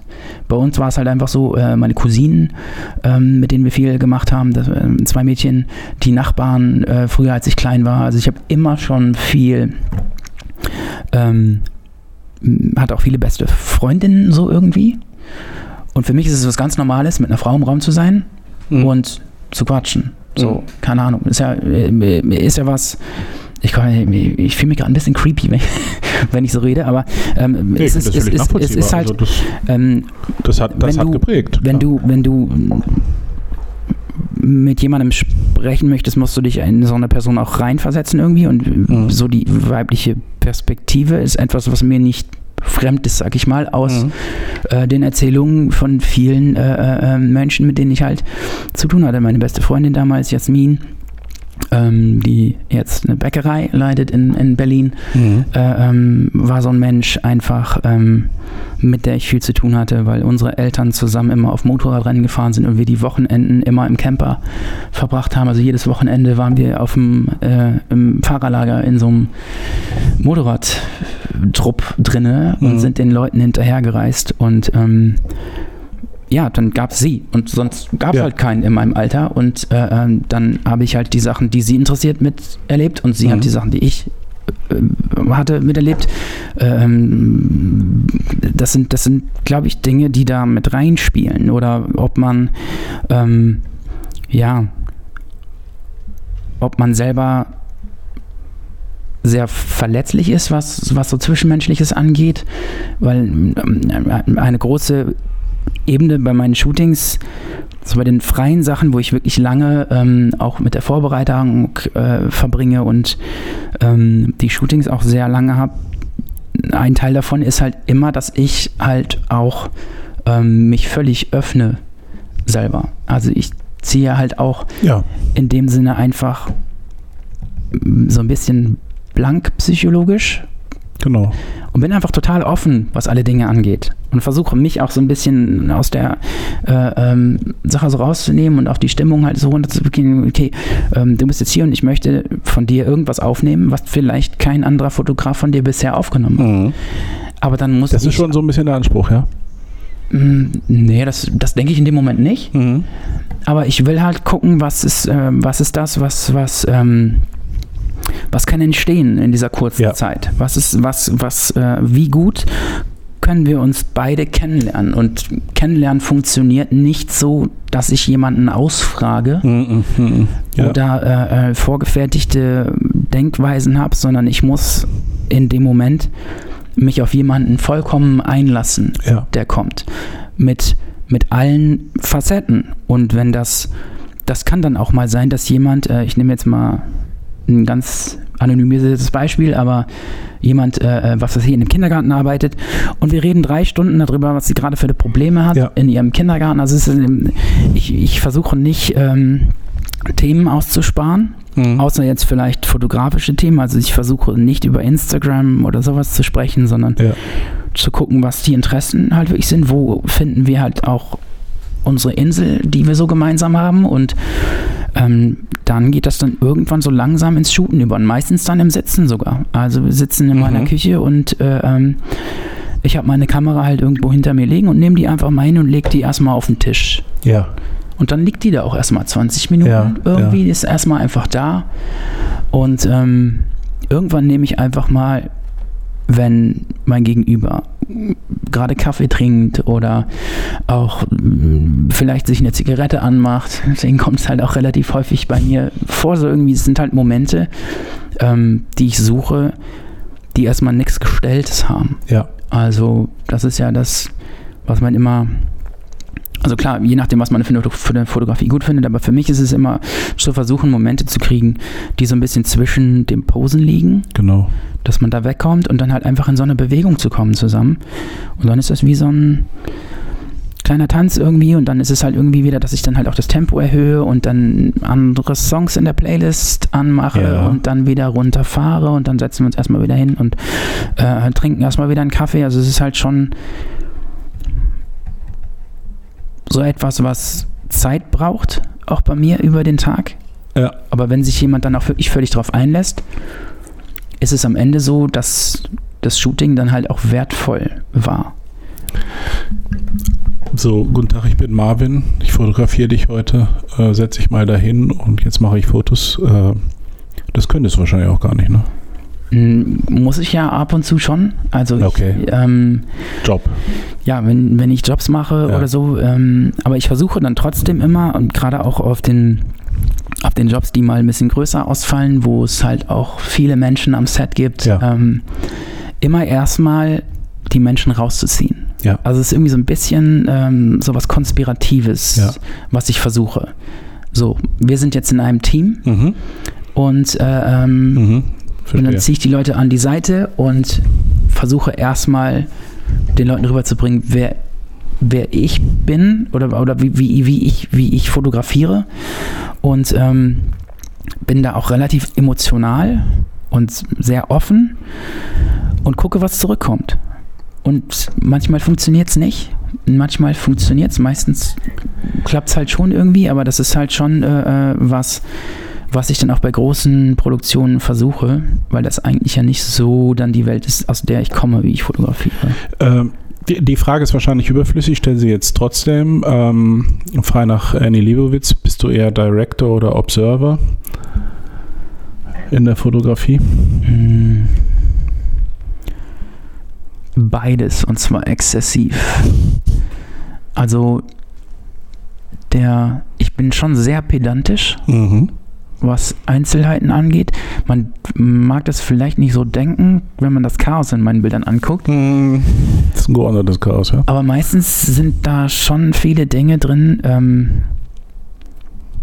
wo man jetzt denken würde, ich habe jetzt einfach jemanden vor einer, vor einer bestimmten Kulisse fotografiert, aber vorher habe ich dann da schon zehn Minuten gesessen und die Sachen schon so drapiert, vor allen Dingen was das Licht angeht, was, äh, äh, welche Alben sieht man jetzt, welche, Mhm. äh, äh, welche eine äh, Überschrift auf einem Buch kann man erkennen, Mhm. so irgendwie. Okay. Ähm, ich versuche das schon, ich übersehe natürlich trotzdem immer noch sehr viele Sachen, aber ich bin ein Pedant, was das Licht angeht. Ja. Für mich ist äh, ähm, dann die Lichtführung immer das Maßgebende in der Situation. Aber ich stecke halt einfach nur Rahmen. Ich rede dann mit, mit dem Menschen, den ich fotografiere und sage, pass auf, das ist jetzt der Rahmen. Mhm. Ähm, hier in dem Bereich kannst du dich vollkommen frei bewegen. Kannst Und das, das, darüber find, gehen, das finde ich mich genau wichtig. ja. darüber genau. gehen, darüber gehen. Du kannst machen, was du willst. Ja. Du kannst noch mal eine rauchen, Mhm. schütte dir noch mal einen Kaffee ein oder sonst irgendwas. Ich mache schon dann echt, ich mache nicht so viele Bilder. Also ich Mhm. bin, glaube ich, schon im Schnitt so Mhm. irgendwie. Aber ich mache schon konstant so alle zwei, drei Sekunden mal eine Aufnahme Mhm. und versuche dann die Momente zwischen den zwischen Klar. den, dem Posing so ein bisschen zu erwischen. Also vorher Director, währenddessen eigentlich. Genau, ich sage Ihnen, pass auf, das ne? Licht Ja. kommt von dort Ja. und dort und dort. Wenn du eher in die Richtung guckst, kriegen wir Bilder, die eher so ein bisschen Ja. moody auf der Ja. Seite sind. Wenn du äh, eher in die Richtung schaust, wenn ich dann aber mal kurz sehe, okay, das ist gerade perfekt Mhm. vom Lichtfall, bin ich an, aber auch so, dass ich sage, stopp, genau so und dann wirklich Millimeter genau den, Das machst du tatsächlich, ja? ja, ja, den, Okay. den, äh, äh, ähm, den Kopf nochmal äh, ähm, ändere oder, oder Okay. den Ellbogen vor oder so. Dann, wenn ich dann das, Krass. wenn ich das dann, also ich bin dann schon ähm, Okay. im Detail auch pedant. Ja. Da, da, das ist jetzt ein bisschen überraschend, aber äh, gut, äh, vielleicht dadurch, dass du vorher den Rahmen spannst und äh, viel Freiheit lässt und dann eben das situativ mal machst. Ähm, Mein Trick, ist, mein Trick ist am Anfang immer, ähm, der vielleicht auch ganz hilfreich ist, ich versuche halt, also normalerweise, wenn, wenn jemand auch noch wenig geschossen hat äh, oder noch nie bei einem Fotografen war oder das ist das erste und zweite oder dritte Shooting, die sagen, sag mir bitte, was ich machen soll. ja, ja, ja. Ähm, was du machen sollst, Mhm. ist bei mir direkt das erste immer, ist, wir müssen, du, also du musst dich halt schon bewegen. Und ich, Mhm. mein Trick ist halt immer, dass ich sage, lass uns ein Körperteil nehmen. Mhm. Deine Schulter oder dein Ellbogen oder lass es dein Kinn sein Mhm. oder sonst irgendwas. Du musst nichts machen, aber wenn du mein Klicken hörst, machst du irgendwas mit diesem Körperteil. Okay. Also du bewegst nur den Ellbogen so oder so oder so Mhm. Oder so? Mhm. und dadurch kommt Genau. so eine Bewegung rein in die Sache, auf die ich ja aus bin, weil ich ja die Sache, Sachen zwischen den Posings haben möchte. Das heißt, diese darauf, will ich, darauf will ich hinaus. Also du, du, du, du steckst den Rahmen vorher ab oder du sagst solche Dinge vorher und lässt dann schon die Leine, aber durchaus etwas länger. Ne? ja, also, total. ja, das, das- kommt dann das- auf die okay. Persönlichkeit an, so Okay. ein bisschen von meinem Gegenüber, aber an ja, sich. das ähm, macht Sinn, ja. Hm? Ähm, deswegen ist das ja bei mir so wichtig am Anfang mit diesem Wohlfühlen, dass jemand irgendwie auch bei mir so einen Moment hat, den er für sich hat. Dass er ganz bei sich ist und ganz loslassen kann für sich für einen Moment und einfach Das finde ich auch immer wichtig, ja. Genau, das Loslassen. Bei sich irgendwie auch Gedanken Zulassen. hat, die ich dann in dem Moment wahrscheinlich Ja. gar nicht irgendwie äh, äh, einschätzen kann, was man da jetzt mit diesen Gesprächen auch Ja. hervorgerufen hat und dass man einfach in so eine ja in so einen Flow kommt. Ja. Ich habe es am Anfang immer ein bisschen schmalzig gemeinsame Welle finden genannt, ähm, aber ist vielleicht tatsächlich irgendwie so. Jetzt haben wir über deine Fotografie gesprochen. Lass uns nochmal zurückkommen zu deiner Autorentätigkeit. Wie sieht es denn da aus? Wie geht's weiter? Das ist aber ganz schön jetzt. Ich war jetzt abgelenkt, weil ich Lichter machen musste. Ja, jetzt ist gerade, wir saßen gerade die ganze Zeit im Dunkeln und das ist, Es war gerade, es war, es war gerade das ist so eine Einschlafstimmung gerade richtig, schon. richtig kuschelig, ja. Äh, ja. Ähm, ich habe diese Fotogeschichte auch wieder so ein bisschen dazu genutzt, auch mit Magazinen ins Gespräch zu kommen Ja. und auch wieder Jobs fürs Schreiben abzugreifen. Aber nicht mehr Lokaljournalismus, das ist halt was, womit ich einigermaßen abgeschlossen hatte, dann auch in den 20ern bei mir. Ähm, und habe ein paar Sachen gemacht, unter anderem für einen Rolling Stone und habe für ähm, die Vinyl Stories, das war ein Vinyl-Magazin letztes Jahr, ähm, eine ziemlich große Reportage schreiben dürfen über ähm, Shep Gordon, den Manager von Alice Cooper. ja, das war großartig. Ich besitze alle drei Ausgaben dieser Zeitung, die dann eingestellt wurden. Und der Clou an der Sache war, dass ich, Scheiße, ist richtig, richtig dass kacke. ich, ja. dass ich Shep Gordon besuchen durfte ähm, auf Maui, Hawaii. Ja, das ist unfassbar.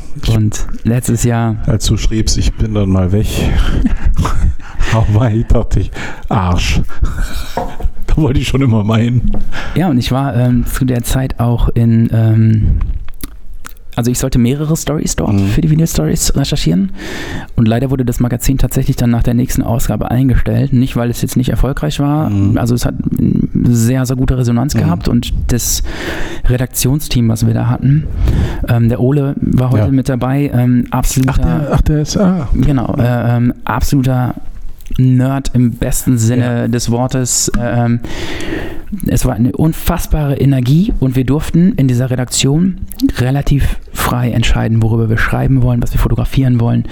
Und das hast du den Sachen halt angemerkt, weil Mhm. jeder, der an diesem Projekt mitgearbeitet hatte, war mit vollem Herzblut dabei. Und Das funktioniert auch stand- nur so. Das ist, das, stand hinter ja. dieser Redaktion und ähm, ich habe ähm, diese Reise, die ich da letztes Jahr gemacht habe, ähm, ging nach Los Angeles für, ich war glaube ich neun Tage insgesamt ähm, da. Und ähm, ich habe mir ja also ist halt ein Magazinbudget, war jetzt nicht das Riesenbudget und Ja. ich habe mir dann halt über Instagram jemanden gesucht, bei dem ich auf dem Sofa pennen kann und äh, ähm, war so ein Fotograf halt aus LA und mega. Super. Hatte so eine Ja. in Downtown ähm, eine Wohnung und habe mich mit ihm auch super verstanden und ähm, habe dann eine Geschichte gemacht über Neil Preston. Mhm. Das war der Tourfotograf von Led Zeppelin. Hab den in Las Vegas besucht. Bin nach Las Vegas noch rüber geflogen und habe ihn fotografiert in seinem Penthouse da und danach im Hard Rock äh, äh, Hotel. Nicht zu verwechseln mit der Hard Rock Kette, die damit tatsächlich nichts zu tun hat. Mhm. Und im Hard Rock Hotel ähm, sind quasi die ganzen oder die meisten Türen von den Zimmern Fotos von ihm, von Künstlern aus den 60ern und 70ern und 80ern. Und ähm, ja, dann habe ich ihn noch begleitet zu einer Radiosendung und habe ihn abends in seinem Archiv fotografiert. Und sein Archiv war in der Nähe vom Flughafen in Los Angeles. Und man muss sich halt vorstellen, das sind einfach mal 40 Jahre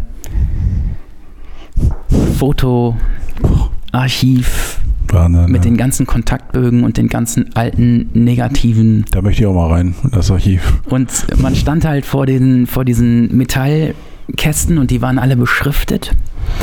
Und ich stand da halt vor und habe mir ein bisschen ins Höschen gemacht, als ich diese Beschriftungen halt gelesen habe. Ja.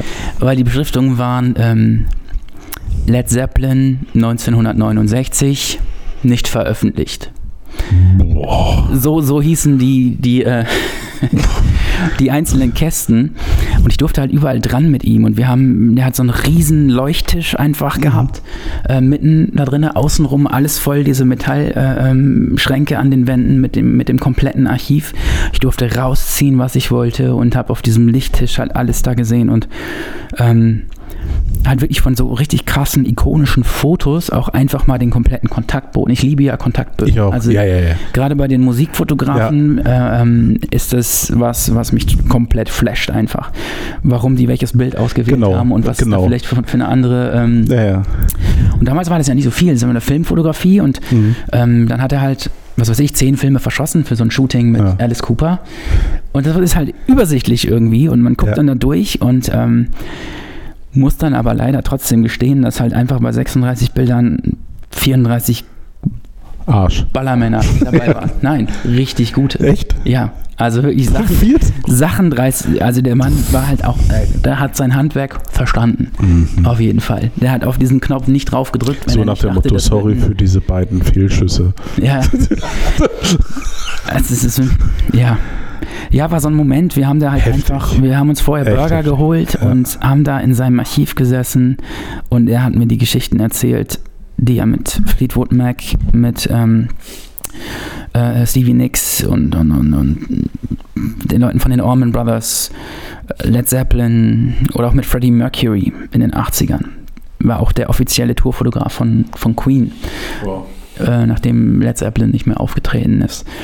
Und diese ganzen Geschichten von ihm von damals, ähm, auch wieder so ein Moment, wo ich da einfach gesessen habe und gedacht habe, ja, geil, schon cool. Man hat ihn auch menschlich kennengelernt, halt, ist halt auch einfach nur, also wie alle Begegnungen, die ich hatte, ähm, alles einfach meistens nur sehr, sehr nette Nerds, zu denen man so aufschaut und auch morgens genauso auf dem Klo wie wir auch.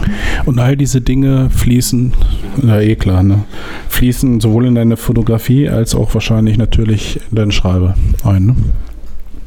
Ja, ich habe ähm, das Magazin ist ähm, von, vom Edelverlag dann vom Markt genommen worden, aber die komplette Magazinsparte, wenn ich das richtig verstanden habe, das Mhm. lag jetzt nicht am Magazin, Mhm. da wollte ich eben drauf hinaus, ähm, die, die haben alle Magazine eingestellt. Ja, ja, ja. Keine Ahnung. Ja, das habe ich auch so gehört, genau. Ich habe auch aus der, aus der Redaktion sind auch viele dann, haben dann aufgehört und Okay. es war übelst traurig. Und wir haben erst überlegt, ob wir das so ein bisschen als Goodwill-Projekt einmal im Jahr rausbringen und Mhm. irgendwie die, ähm, die Erlöse sponsern, aber dann wäre es halt wieder, dann hätte wieder einer den Hut aufhaben müssen Mhm. und dann halt wirklich Zeit investieren müssen, Ja. die halt einfach nicht da war. So krass, wie das Projekt halt einfach da gelaufen ist.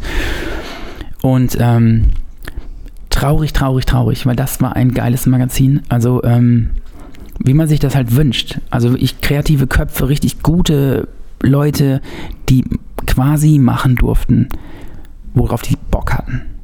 Und eine bessere Voraussetzung Ja, gibt es nicht. Wenn man wirklich Leute, die von etwas, von der Sache Verstand haben, mit Geld ausstattet, sodass sie es machen können und davon leben können, dafür, darüber zu schreiben, was, was, was ihnen wirklich am Herzen liegt. Und ähm, ja, dann habe ich ähm, ja unfassbar viele Notizen aus Los Angeles und Las Vegas mhm.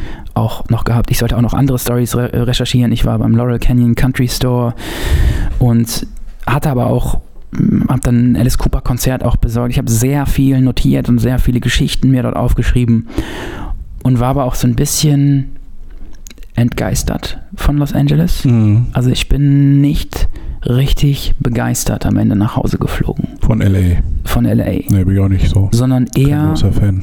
in, in der Form auch enttäuscht Mhm. auf eine gewisse Weise. Ich konnte all diese Orte, von denen ich immer nur gelesen Mhm. habe, Ja. besuchen. Viele Menschen, Mhm.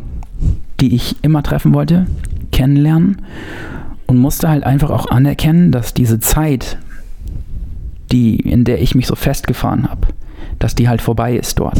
Ja. Und dass die Leute, die sich dort dieser Historie bewusst sind, auch unfassbar schnell, unfassbar viel weniger werden. Ja. Ähm, ich habe halt ähm, am Sunset Boulevard eine Reportage fotografiert. Ich bin in die ganzen, ins Roxy, Ja, ins äh, ja. ähm, Whiskey a Go Go, Mhm. ins, äh, ich war Okay. in der, in der Rainbow Bar Mhm. und alles diese Orte, die ja quasi Ja. vor Geschichte triefen. Und in der Rainbow Bar war es dann so, da gibt es oben einen extra Bereich für die ähm, Hollywood Vampires, so nannten die sich. Das waren Alice Cooper, Mhm. John Lennon, ähm, Leslie Nielsen, äh, nicht Leslie Nielsen, äh, jetzt bin ich, jetzt bin ich bei dem Schauspieler, ähm, Harry Nielsen. Äh, Ja, und ja. Ähm, ähm, die haben da halt quasi so einen Trinkerclub gehabt Ach was. und Okay. haben sich da zusammen halt irgendwie ein Jahr lang fast jeden Tag weggeschädelt. Und da ist, da ist ein Riesenschild halt vor, hier ist the lair of the vampires. Irgendwie und dann Präsident Alice Cooper und erster Assistent irgendwie Harry Nielsen Ja. und John Lennon ist dabei und dann diese Liste so davon. Und das ist oben echt so ein Bereich mit so einem fetten Schild davor. Ich musste drei Kellnerinnen fragen, bis jemand wusste, Alles was klar. das ist und wo das ist. Ja. In ihrem eigenen Restaurant. Mhm. Ich meine, das ist jetzt nicht klein da, also es ist Mhm. zwei Etagen, das musste, man musste auch hoch in die zweite Etage, um das zu sehen. Deswegen habe ich es unten nicht gefunden, wo ich gesucht habe. Es ging dann noch so eine Treppe halt hoch in so einen Bereich oben, wo nochmal eine Bar war. Und ähm, das war halt so ein Moment, den ich sehr, sehr, sehr oft erlebt habe, als ich in LA unterwegs Ja. war. Also ich war wirklich, also auch Leute, die in dem Business arbeiten oder die mit dieser Masche, dieses 60s, 70s und auf dieser Retro-Welle, Ja. auch Klamottenlabels, die ich dort Ja, kennengelernt habe, ähm, wo ich bei einer zu Hause war zum Shooten auch irgendwie, die halt echt coole 70er Jahre Shirts macht und so. Und ich habe da von der Redaktion ähm, die Nachricht gerade bekommen, als ich da am Shooten war, dass Mhm. ich abends auf das Deep Purple und Alice Cooper Konzert gehen kann. Im Greek Theater. Mhm. Geil. Für mich so, yes, alles klar. VIP-Status und ich darf dann da in LA zu diesem Konzert. Und ich habe ihr das gesagt, sie wusste nicht, wer Alice Cooper ist. Autsch. Und sie macht tolle Sachen und ihre ganze Welt ist drauf aufgebaut, auf diesem 60er, Ja, das ist- 70er das Jahre ist verrückt. Rock'n'Roll-Ding. Und also LA war für mich Dann eben doch nur Masche, ne? Das oft nur Masche. Also auch Ja. viele, die sich mit den Sachen beschäftigt haben, dann oft nur so oberflächlich und wenn du ein bisschen tiefer gegraben hast, war immer nur, war das immer nur Masche und Pose und das hat mich ganz oft irgendwie, ja,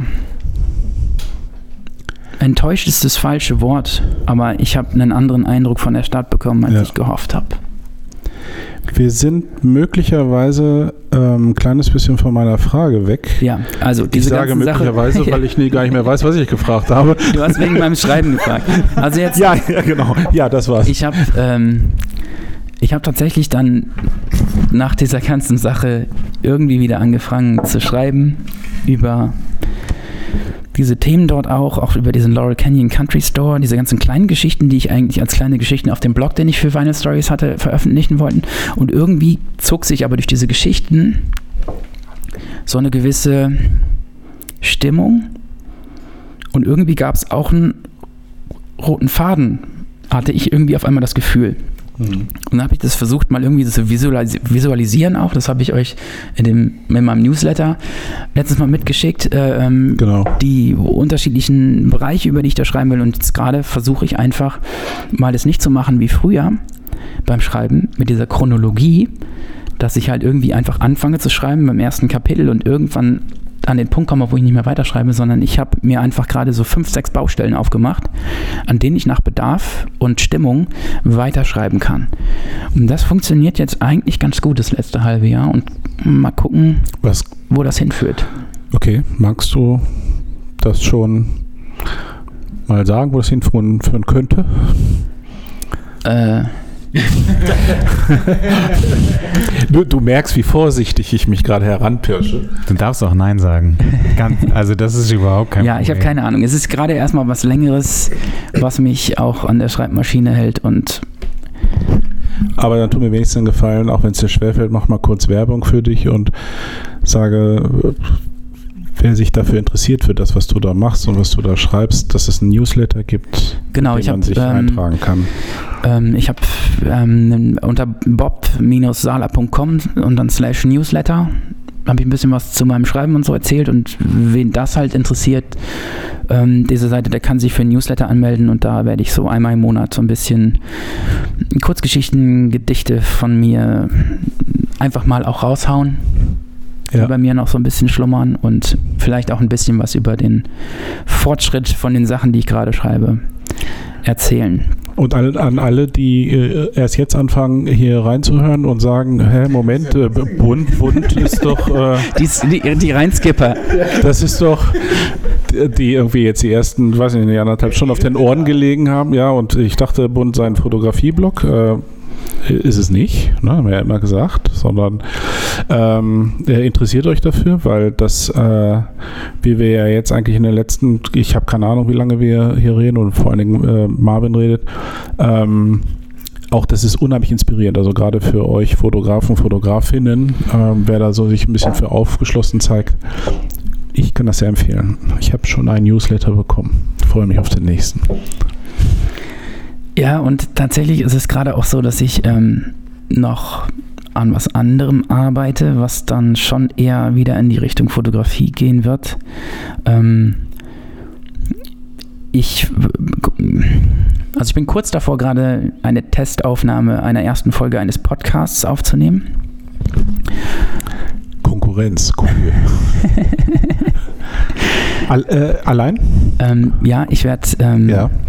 Das wird wahrscheinlich, deswegen muss ich halt, ich kann so ein bisschen unter Vorbehalt sagen, ich werde mir mal die erste Folge ausprobieren und Ja. äh, dann entscheiden, ob das Sinn macht, das an die Öffentlichkeit zu bringen oder nicht. Aber schick die bitte jemandem vorher, Ja, ja, bevor also du ihr- das nachher entscheidest. Ja, wir haben eben war- darüber gesprochen und du hast, du hast gesagt, du findest deine Stimme scheiße, wenn du sie selber hörst und das denke ich auch jedes Mal. Bei Andreas weiß ich das nicht. Ob der, denke das natürlich immer. Das ist furchtbar. ja, findest du, also das ist, ich glaube, das geht einfach jedem so. Und Gibt es irgendjemand, der seine eigene Stimme geil findet, wenn er sie hört? Ich glaube nicht. ich habe keine Ahnung. Aber du darfst es nicht Ja, einfach so machen und ich, dann ich schick's, verschwindet ich schick's das euch beiden. wieder. Ich verspreche es euch. Okay, das ist schon mal, das ist schon mal gut. Genau, ja, ja, genau. Und dann hat er irgendwann so einen Podcast, weißt du, dann ist er irgendwann mega berühmt und dann sagt er so, okay, ich hau jetzt einen Podcast raus und ich habe jetzt so für zwei Jahre irgendwas aufgenommen. Ja, ich habe ähm, seit dieser Woche tatsächlich auch einen Titel für den Podcast. Ich habe am Dienstag ähm, ähm, Dorian Sorio fotografiert. Das ist der Ex- oder der Gitarrist von den Blues Pills. Ich weiß nicht, ob die euch was sagen. Das Nee. ist so eine schwedische äh, Retro-Psychedelic Rock so ein bisschen. Ziemlich cool. Also ähm, machen gute Sachen. Sind irgendwie so fünf, sechs Jahre unterwegs jetzt gerade schon. Und ähm, der macht gerade ein bisschen Solo und war in Stuttgart und wir haben uns in Stuttgart getroffen und haben so ein bisschen fotografiert und ich habe ihm das auch so erzählt und wir kamen viel, weil er auch so ein Father John Misty Fan ist. Und dann kamen wir auf ein Thema, das Father John Misty als Cosmic Jokes bezeichnet. Und der Pod Podcast wird quasi so heißen, also Bob Salas Cosmic Jokes. Sehr geil. Und es gab ein Buch von Paul Auster, das Rote Notizbuch. Da hat er über Dinge geschrieben, die ihm passiert sind, die so surreal sind, dass man sie ihm nicht glauben kann. Das wenn, wenn er sie in einem Buch ähm, veröffentlichen würde, die Leute sagen, wenn das ist unglaubwürdig. Das funktioniert nicht. Aber jeder hat ja so seine Geschichten, die, ähm, die unerklärlich sind, die aber irgendwie Punkte im eigenen Leben verbunden haben. Ich habe das in Augsburg bei diesem Vortrag mal kurz angesprochen, dass es bei mir immer so diese surrealen Momente gibt irgendwie und dieser Podcast soll diese Momente quasi verbinden. Also ich werde genau über diese Momente sprechen, wie es zu denen gekommen ist und was die für einen Einfluss dann auf mich und meine Fotos hatten. Und ähm, ich werde das alleine machen. Also Mhm. mal gucken, ob das so interessant ist dann, wenn ich nur vor mich herlaber.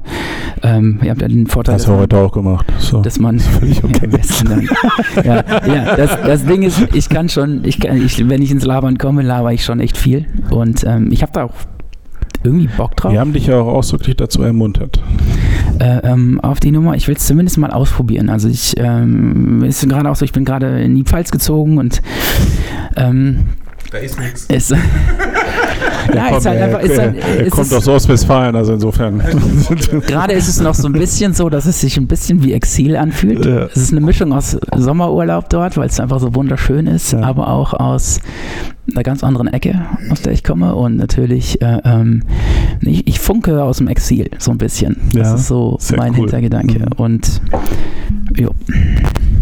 Und also ich, wir haben ja vorher mal darüber gesprochen. Du hast, äh, du willst ja auch Musik laufen lassen, ne? Hast du oder wolltest du zumindest mal und hattest, hast mich dann irgendwie mal gefragt, hast du Ahnung von dem ganzen GEMA-Scheiß? Ja. Und ich sagte so, nee, ich will das auch gar nicht so genau wissen. Aber du hast, hast du das alles geklärt jetzt und ähm, Ähm, sonst hast du jetzt gerade, haben wir gerade festgestellt, den richtigen Ansprechpartner hier. Ja, ich habe, äh, ist quasi wieder so ein Cosmic Joke dann jetzt zum Schluss. ähm, und zwar ähm, habe ich die GEMA angeschrieben. Also es gibt eine Podcast-Lizenz von der GEMA.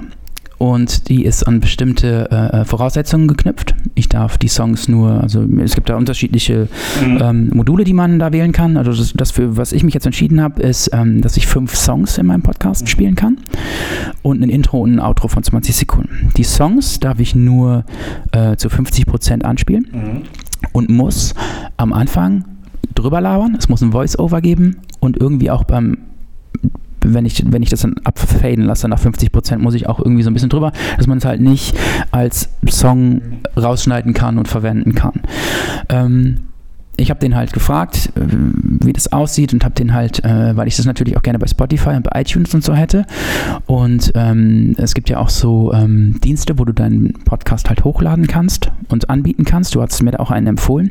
Das Problem bei der, das Problem bei der GEMA ist, ähm, dass derjenige, der die Daten über die Daten verfügt, also wo du es hochgeladen hast, eigentlich der Lizenznehmer ist. Das heißt, dein Dienst, wo du es hochlädst im Podcast, ist eigentlich der Lizenznehmer. Das ist natürlich dann ein Problem. Also äh, es geht nur, wenn es selbst gehostet ist. Mhm.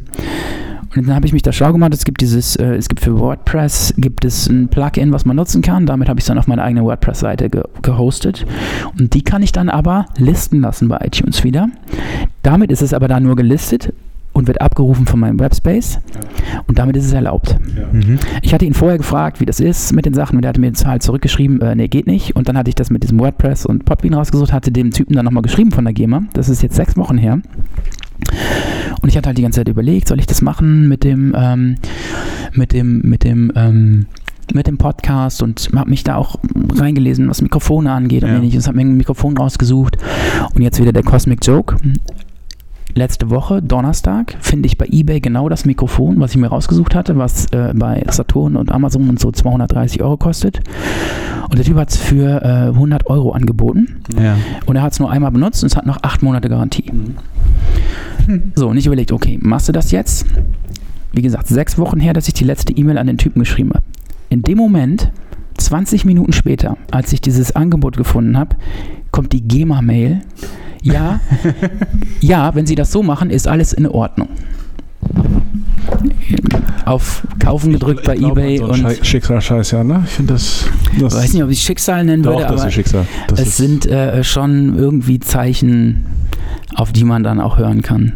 Oder Ja. zumindest. ja, das war ein klarer Kaufbefehl, ne? Ja, irgendwie schon. Für mich schon. Also Ja, ich ja. habe mir äh, das Ding dann bestellt und ähm, ja, werden mal versuchen, was so kommt. Und hast du so einen, hast du so einen Zeitrahmen? Also ähm, willst du, ähm, machst du so eine halbe Stunde, Stunde? Also hast du dir irgendwie so eine, so eine Zeit gesetzt oder guckst du mal, wie es läuft? Und ähm, Ja, ich kann ist es so, dass du einfach, also willst du einfach dich hinsetzen und erzählen oder machst du dir vorher ein Skript oder sowas? Ich kann mir das tatsächlich nicht vorstellen, alleine halt. Okay, ähm, nein, ich werde mich nicht hinsetzen und erzählen. Bei mir ist ja alles vorher immer durchgeskriptet und in Form gebracht. Also ich mache eigentlich nichts, ähm, wo man auch bei dem Vortrag, den ich hatte, der war schon zu 80 Prozent so vorgedacht mit 20 Prozent improvisiert und so wird es wahrscheinlich auch bei dem Podcast Okay. sein. Also ich habe für die erste, die erste Folge steht in meinem Kopf. Ich muss sie quasi nur noch sprechen. Ach, der Satz kommt mir irgendwie bekannt vor. Ja, nein, also ich habe mir halt wirklich jetzt äh, ähm, zwei Monate über diese erste Folge Gedanken gemacht. Und, Echt? Ähm, habe Teile geschrieben und es wird über, über einen bestimmten Fotografen gehen und auch ähm, Texte von ihm, die es nur auf Englisch gibt, habe ich übersetzt zu seinen Fotos, die ich auch mit vorlesen werde. Es gibt so Gedichte zu seinen Fotos. Also es wird sehr, sehr intensiv, aber eventuell kann man sich dann da irgendwie ein bisschen Inspiration rausziehen. Mhm. Aber, ähm, also wenn du sagst, du hast dich zwei Monate vorbereitet, willst du es alle zwei Monate machen? Mhm, mhm. Also Ich habe ja über auch äh, andere Folgen nachgedacht. Ja, aber okay. wenn ich vorbereitet sage, heißt es nicht, dass ich mich da jeden Tag zwei Stunden hinsetze, Mhm. sondern bei mir sind, ist alles auch beim Schreiben, findet in meinem Kopf statt. Okay. Und ich habe ein, Thema, mit dem ich mich beschäftige, lese mir wieder Dinge an, schaue mir wieder Dinge an. Mm. Und dann entsteht ein Konstrukt in meinem Kopf und eine Struktur und ein Anfang. Das ist immer das Wichtigste bei mir, der Einstieg. Wie komme ich da rein in die Nummer? Und ansonsten werde ich dann einfach mich langhangeln an den Punkten, die, ähm, die ich mir so überlegt habe. Ich bin sehr gespannt. Ich äh, freue mich sehr darauf, wenn du, wenn du uns das schickst und wir dann sagen, ja, ja, mach das.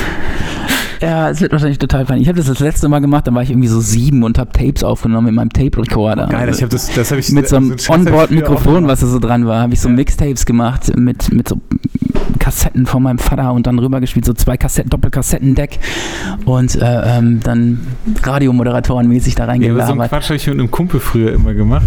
Wir haben auch nur Scheiße gelabert und dann haben wir zwischendurch immer so auch so Tracks abgespielt. Und dann haben wir uns das später eben angehört und dann haben wir immer gedacht, Scheiße, warum haben wir das Lied eigentlich so lang laufen lassen? So viel lustiger, was wir für eine Scheiße labern. Das war immer sehr lustig. Ähm, du warst äh, auf dem Fotografie Meet and Speak. Das war ja doch so ja, es tut mir leid, Andreas, aber es war einfach der inspirierendste Vortrag an dem Tag. Und es tut mir auch leid für alle anderen, die äh, insbesondere, glaube ich, für Sascha, der nach dir dran war. Mathis hält alle für inspirierender als mich. Letzte Woche war es Jean-Noir. Diesmal, bi- diesmal bist du es. Äh, in, diese, in diesem. Marvin war es auch da schon. Ja, äh, nein, nein, völlig, also völlig klar, äh, Spaß beiseite. Das äh, hat mich ja äh, unglaublich gefreut. Das hat mich völlig aus den Schuhen gehauen, habe ich dir damals ja schon gesagt. Und ähm, du hattest den ganzen Saal ja völlig eingenommen.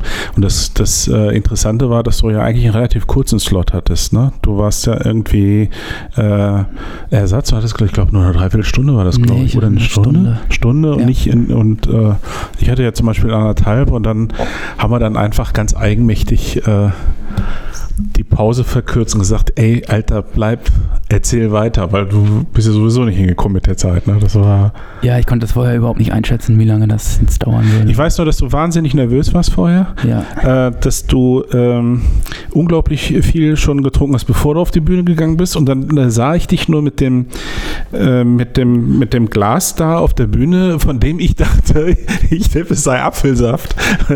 Nee, die hatten, schöne- die hatten da in der Kantine einen ganz guten Single Malt auf Ja. jeden Fall. Und äh, ja, das, äh, da war dann klar, warum du immer lockerer wurdest. Das war schon ziemlich cool. Pff, ja. Also ich war, das war halt auch nicht kokettiert. Also ich habe echt unfassbares Lampenfieber. Und das habt ihr mir morgens wahrscheinlich da beim Frühstücksbierchen angemerkt. Hast du eigentlich viel, viel Feedback bekommen hinterher? Ja, Im Nachgang? also für, Schon, ne?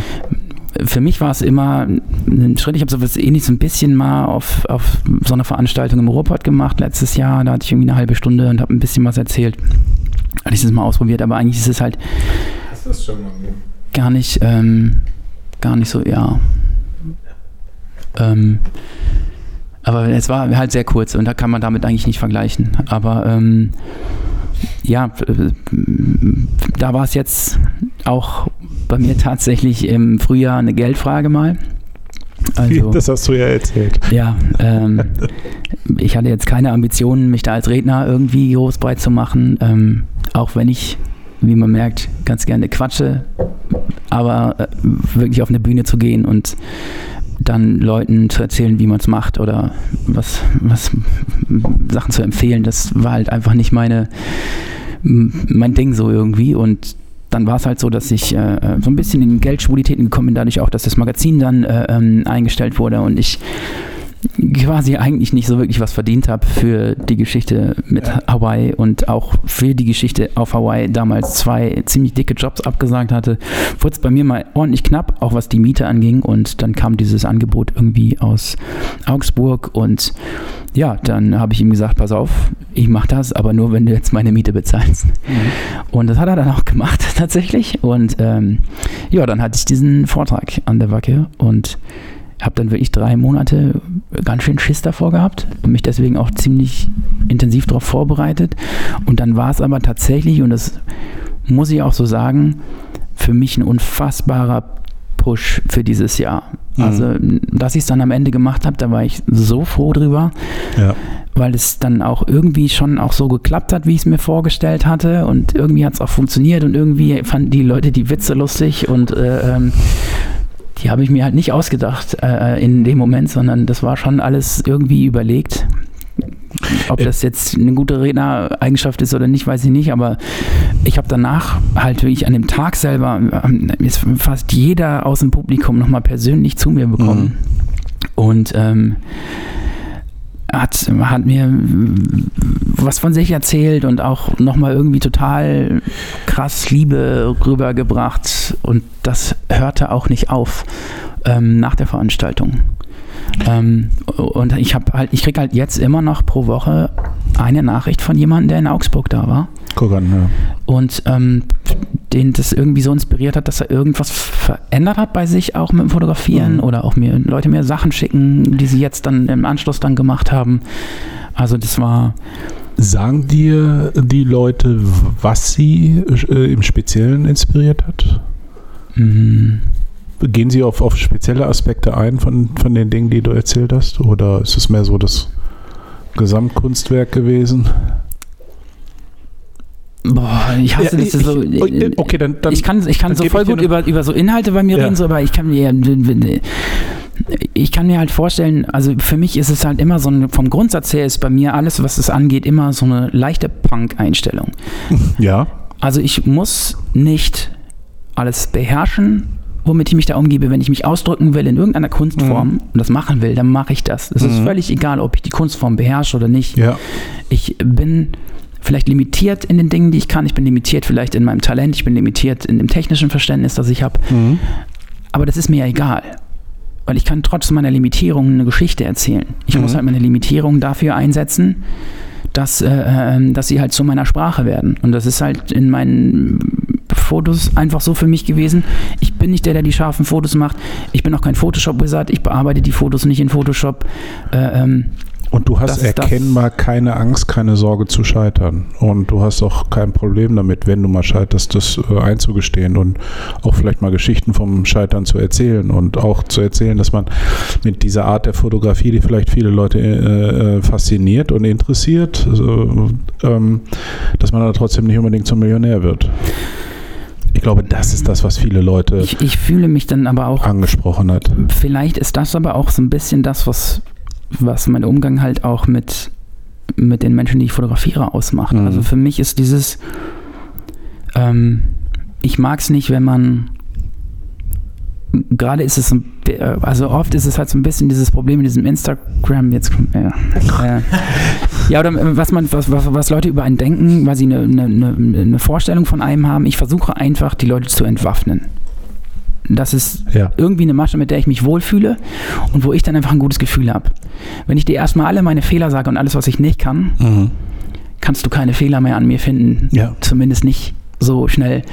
Äh, ähm, das ist, glaube ich, was Hosen runterlassen, ja. psychologisches Mhm. bei mir auch, dass ich Mhm. einfach versuche, Menschen irgendwie auf so ein Level zu mir zu kriegen, okay, alles klar, der ist äh, halt einfach nur so und so drauf und so und keine Ahnung was. Und ähm, Nee, Es ist, es ist nicht nur das, äh, Marvin. Äh, Okay, die können dann vielleicht keine Fehler mehr finden, weil du sie selber alle schon offenbart hast. Ähm, sie sind dann aber auch selber in der Lage, ähm, sich vielleicht eher verletzlich zu zeigen, weil sie deine Verletzlichkeit ja im Prinzip schon präsentiert bekommen haben und haben, müssen keine Angst mehr haben, irgendwelche Erwartungen möglicherweise nicht zu erfüllen, die du vermeintlich hast.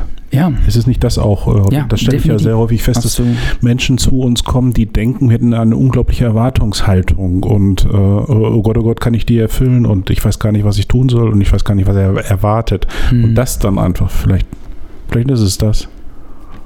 ja, man kann mich nur mit Negativität enttäuschen. Also, das ist das Einzige, auf das ich allergisch reagiere. Äh, Magst du das kurz ausführen, was du damit meinst? Die, die, die halb leer, äh, die Glas halb leer Menschen, oder? ja, äh, krasser Pessimismus, was eine Ja. Lebenseinstellung angeht, ähm, oder halt ganz flach einfach ähm, üble Nachrede Ja, in irgendwelche okay. Richtungen oder sowas. Das ist, Okay. das ist halt schon was, weil Du ich schon so ein lila Launebär bin ein bisschen. Und, äh, ernste Themen sind mir halt schon wichtig, so beim Ja. Shooting, aber ich brauche jetzt keine Verurteilung von irgendwas. Ich bin auch sehr offen gegenüber allen möglichen und was Leute schlecht machen, mag ich oft eigentlich ganz gerne so irgendwie, was dann halt trotzdem auch Mainstream ist. Also Du hast das- in Augsburg auf der Bühne etwas gesagt, wo du auch äh, Szenenapplaus bekommen hast. Ähm, wenn wir, äh, kann ich mich noch gut daran erinnern, wenn, wenn ich dann äh, zusammen bin mit dem Menschen, ich sage jetzt bewusst nicht Model, also mit dem Menschen, den ich da fotografiere, und wir uns Zeit nehmen und wir reden viel mit, äh, miteinander. Wir reden nicht über andere Fotografen, wir reden nicht über über andere Models und wir reden nicht über Instagram. Ne? Das war so, glaube ich, der Punkt. Und da, das war dann so spontan, wo die Leute gesagt haben, wow, cool, das ist ja mal eine lässige Einstellung. Sollte es mehr von geben. Ja, das ist, ähm, das ist mein Anspruch. Natürlich ist es nicht immer so einzuhalten. Man hat natürlich mal Themen über Instagram oder sonst irgendwas, aber grundsätzlich über andere Fotografen ist bei mir kein Thema und äh, schlecht reden über andere Menschen, die ich fotografiert habe oder die man kennt. Ähm, dazu habe ich einfach zu viele gute Erfahrungen gemacht, auch mit vielen Menschen, über die dann schlechter geredet wurde oder mhm. was auch immer. Also genau. wenn ich einen Menschen interessant und nett finde und er nett zu mir war und verbindlich und sich geöffnet hat für mich. Kannst du mir erzählen, was du willst? Ja. Wenn das nicht gerade äh, wieder so mein, mein Kampf heimlich oder sonst irgendwas in die Richtung geht. Äh, aber ansonsten, okay, ich, ich kann auf. Menschen ja nur danach beurteilen, wie sie zu mir waren. Wenn sie. Ja, völlig richtig. Wenn ich da nichts Schlechtes sagen kann und wie ich die Fotos mochte, ich den Tag mochte, dann ist doch alles gut. Jetzt kann ich mich auch noch daran erinnern, dass du gesagt hast, dass ähm, der Vortrag, den du vorbereitet hattest, glaube ich, auf drei Stunden mal ausgelegt war, was mich total gefreut hat, weil du ja tatsächlich beim äh, immer noch Arbeitstitel Impulse Event ähm, viel mehr Zeit haben wirst, ganz viel zu erzählen. Ähm, und ich hoffe, dass du, also dass, dass du dann den kompletten Vortrag irgendwie auch raushauen kannst. Mathis, da nicht alle die letzte Folge gehört haben und vielleicht auch nur heute einmal diese eine Folge, weil Bob Sala dabei ist, mach doch mal Werbung für dein Impuls-Event. Jetzt musst du mal ein bisschen ausführen, was das eigentlich ist. Jetzt muss ich genau das machen, was du auch hast, nämlich Werbung. Vor allem ist es auch so geil, dass die letzte Folge ist die, die wir morgen aufnehmen werden. Und die vorletzte. Ich müsste doch eigentlich mal ein bisschen strategischer dann werden und das mal am Anfang machen. Wie lange reden wir jetzt gerade schon? Das ist doch vollkommen egal. Das ist wahrscheinlich gerade, kennt ihr den Film Almost Famous? Klar. Äh, ja. Und da gibt es diese Szene, wo sie so ein Radiointerview haben und der Radiomoderator einpennt.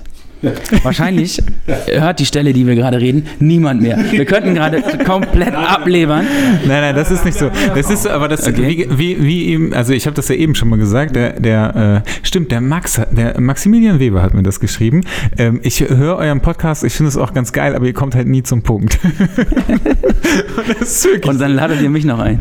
Ja, genau. Und wir reden einfach nur. Ja, Impulse, das, äh, das Event, äh, wo es nur um Inspiration geht. Ähm, Andreas hat das eben schon mal angesprochen. Andreas wird dabei sein. Äh, Marvin wird dabei sein, alias Bob und äh, der Jean Noir wird dabei sein und alle drei werden, ähm, ich weiß ehrlich gesagt immer noch nicht, wie viele Menschen es sein werden. Ähm, ich sag mal so 10 bis 20, je nachdem, was ich für eine Un Unterkunft finde. Ähm, und es wird wohl am 4. Ne, erst das erste Aprilwochenende, das ist so das Datum, was wir jetzt aktuell, äh, wo, wo wir alle können, äh, wo keiner seinen Hochzeitstag hat oder seinen Geburtstag feiern möchte. Ähm, Hochzeitstag. Hochzeitstag. Das war so. Äh, an, äh, was hast du nochmal gesagt? Das ist so, ja, ja. Mathis schrieb mir, also folgende drei Wochenenden kommen in Betracht und ähm, da war dann erstes Aprilwochenende und ich glaube zweites, drittes äh, Mai-Wochenende. Und dann habe ich gesagt, naja, theoretisch passen bei mir noch alle drei. Wenn du das letzte von den äh, drei nimmst, äh, wird allerdings Annette dich töten, weil das ist unser Hochzeitstag. Ähm, du kannst frei entscheiden. Äh, ich wollte es halt nur gesagt haben. Und dann hat er gesagt, ja okay, dann bleiben ja nur die ersten beiden Termine übrig, woraufhin ich wieder zurückschrieb, Angsthase. Und dann sagte er, du hast ja nur selber Schiss, es Annette beizubringen, ähm, dass du möglicherweise an dem Tag, und ja, jetzt haben wir uns aber doch auf ein anderes geeinigt. Er hatte nämlich Angst, dass er zusagt und sie dich dann umbringt. Das ist nämlich das eigentliche Problem. ähm, ja, und da, also bei dem, bei dem Event geht es eigentlich nur um Inspiration. Und ähm, da. Nur. Wieso denn nicht nur? Das klingt so. Nein, ich möchte, also ich meine, es ist also es sind drei Fotografen, also ihr seid drei, Fotogra so- drei Fotografen, die da sind und es wird nicht darum gehen, wie ihr fotografiert oder ähm, was ihr für Equipment benutzt. Das hört sich immer so scheiße an, aber ich möchte einfach nur ähm, dass ihr drei, die Menschen, die halt da sind, inspiriert. Ich glaube, das wird euch nicht schwerfallen. Ähm, wenn ich an euren Vortrag denke oder also an deinen Vortrag denke und auch an das, was Andreas halt sonst so immer so in, erzählt, ähm, wird es, glaube ich, ganz gut. Ich bin, ich bin davon überzeugt. Oh, Entschuldigung. Ich bin davon überzeugt, es ist halt eine, eine Geschichte, die. Naja, zum, zum ersten Mal mit der Idee ankamst, habe ich gesagt, ja, ich finde das cool, es gibt viel zu wenig Events, wo, also Workshops oder wie immer man das nennt, wo nicht fotografiert wird und wo man jetzt einfach mal, wo es nur um Fotografie und nicht ums Fotografieren geht. So, und da finde ich, ist es eine, bisher damals gekommen und gesagt, hättest du Interesse, ähm, Jean ist dabei und äh, Marvin spreche ich noch an. Und ich gesagt, okay, easy, bin ich natürlich dabei. Ich äh, Spitzen zusammen und ich freue mich darauf. Bin sehr gespannt. Ja, ich freue mich auch, Jean nochmal näher kennenzulernen. Ich habe ihn ganz kurz bei deinem, Ich auch nur, ja, ja, bei jetzt, deinem Tour, Tourstop äh, kennengelernt ja, ne? Ja, gut. und habe aber viel gehört, auch bei euch im Podcast Ja. die letzten Wochen und bin da auch echt gespannt auf den Dude. Ich glaube, dass das ein ganz tolles, äh, langes Wochenende äh, wird. Und, also wer grundsätzlich wäre. Wochenende. Ist ja glaube ich ganz ist schon, ne? Also ja, in jedem Fall. lang, weil wir, glaube ich, wahrscheinlich Weil es- sehr viel reden. Also, also Schlaf wird allgemein überbewertet.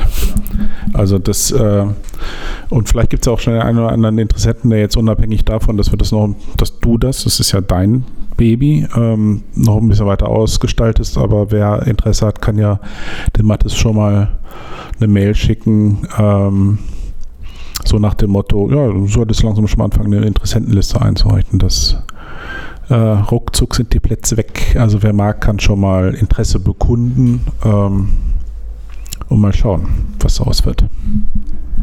Naja, noch ist ja, also ich habe weder eine Location, dann ist, ne? Was die Zusage. Ja, genau. Was mit, was mit dem Dennis? Hat er euch Bescheid gesagt? Hat Dennis sich gemeldet? Nee? Ja. Ich schreibe ihn gleich mal. Ja, schreibt er. Er, er hat es vielleicht noch nicht gehört. Was? Ja, Also ich habe noch nichts. Was meinst du denn jetzt? Dennis Kirch. Ja, aber hat er, ach so, ich dachte, ich dachte, er hätte mit euch irgendwie gesprochen oder mit dir gesprochen oder so. Das hörte sich gerade so an, als wenn er mit dir gesprochen hätte und dann. Ich weiß schon mehr. Nein, ich weiß nichts. Dennis schrieb mir, weil, weil ich ihn, weil ich ihn, als ich das äh, jetzt die letzte Folge äh, angekündigt habe auf Instagram und dann habe ich ihn ja erwähnt. Und er sagt, wie, wo, was, schrieb er mir äh, als Antwort darauf. Und ich sage, naja, hörst dir halt an. Uah! Und äh, ja, ich habe jetzt heute und morgen keine Zeit und ja, ich muss mir das unbedingt anhören und, ähm, äh, und ich habe extra nichts gesagt, er soll sich das anhören und dann bei dir melden. Vor allem direkt bei mir melden, das ist auch richtig gut. Ja, Ja, das wäre das. das wär, das, das wär Ah, ganz glaub schon. lustig. Lass ihm ein gutes Angebot machen auch. genau. Wir Genau. brauchen ihn. Seine Frau soll er auch mitbringen. Mit tollen Leuten zusammen. Ja, das äh, wird so ein Familienwochenende. Wahrscheinlich sind es Mhm. nachher einfach nur irgendwelche Freunde. Ich habe da aber tatsächlich ähm, vom äh, Ernst äh, Wertz, der hat Ja. äh, tatsächlich schon gesagt, wenn er an dem Wochenende kann, ist er dabei. Ja. Siehst du? Fand ich ganz Der geil. bringt, der bringt bestimmt auch äh, seine Freundin mit. Und Annette bringe ich auch mit. Ja, das.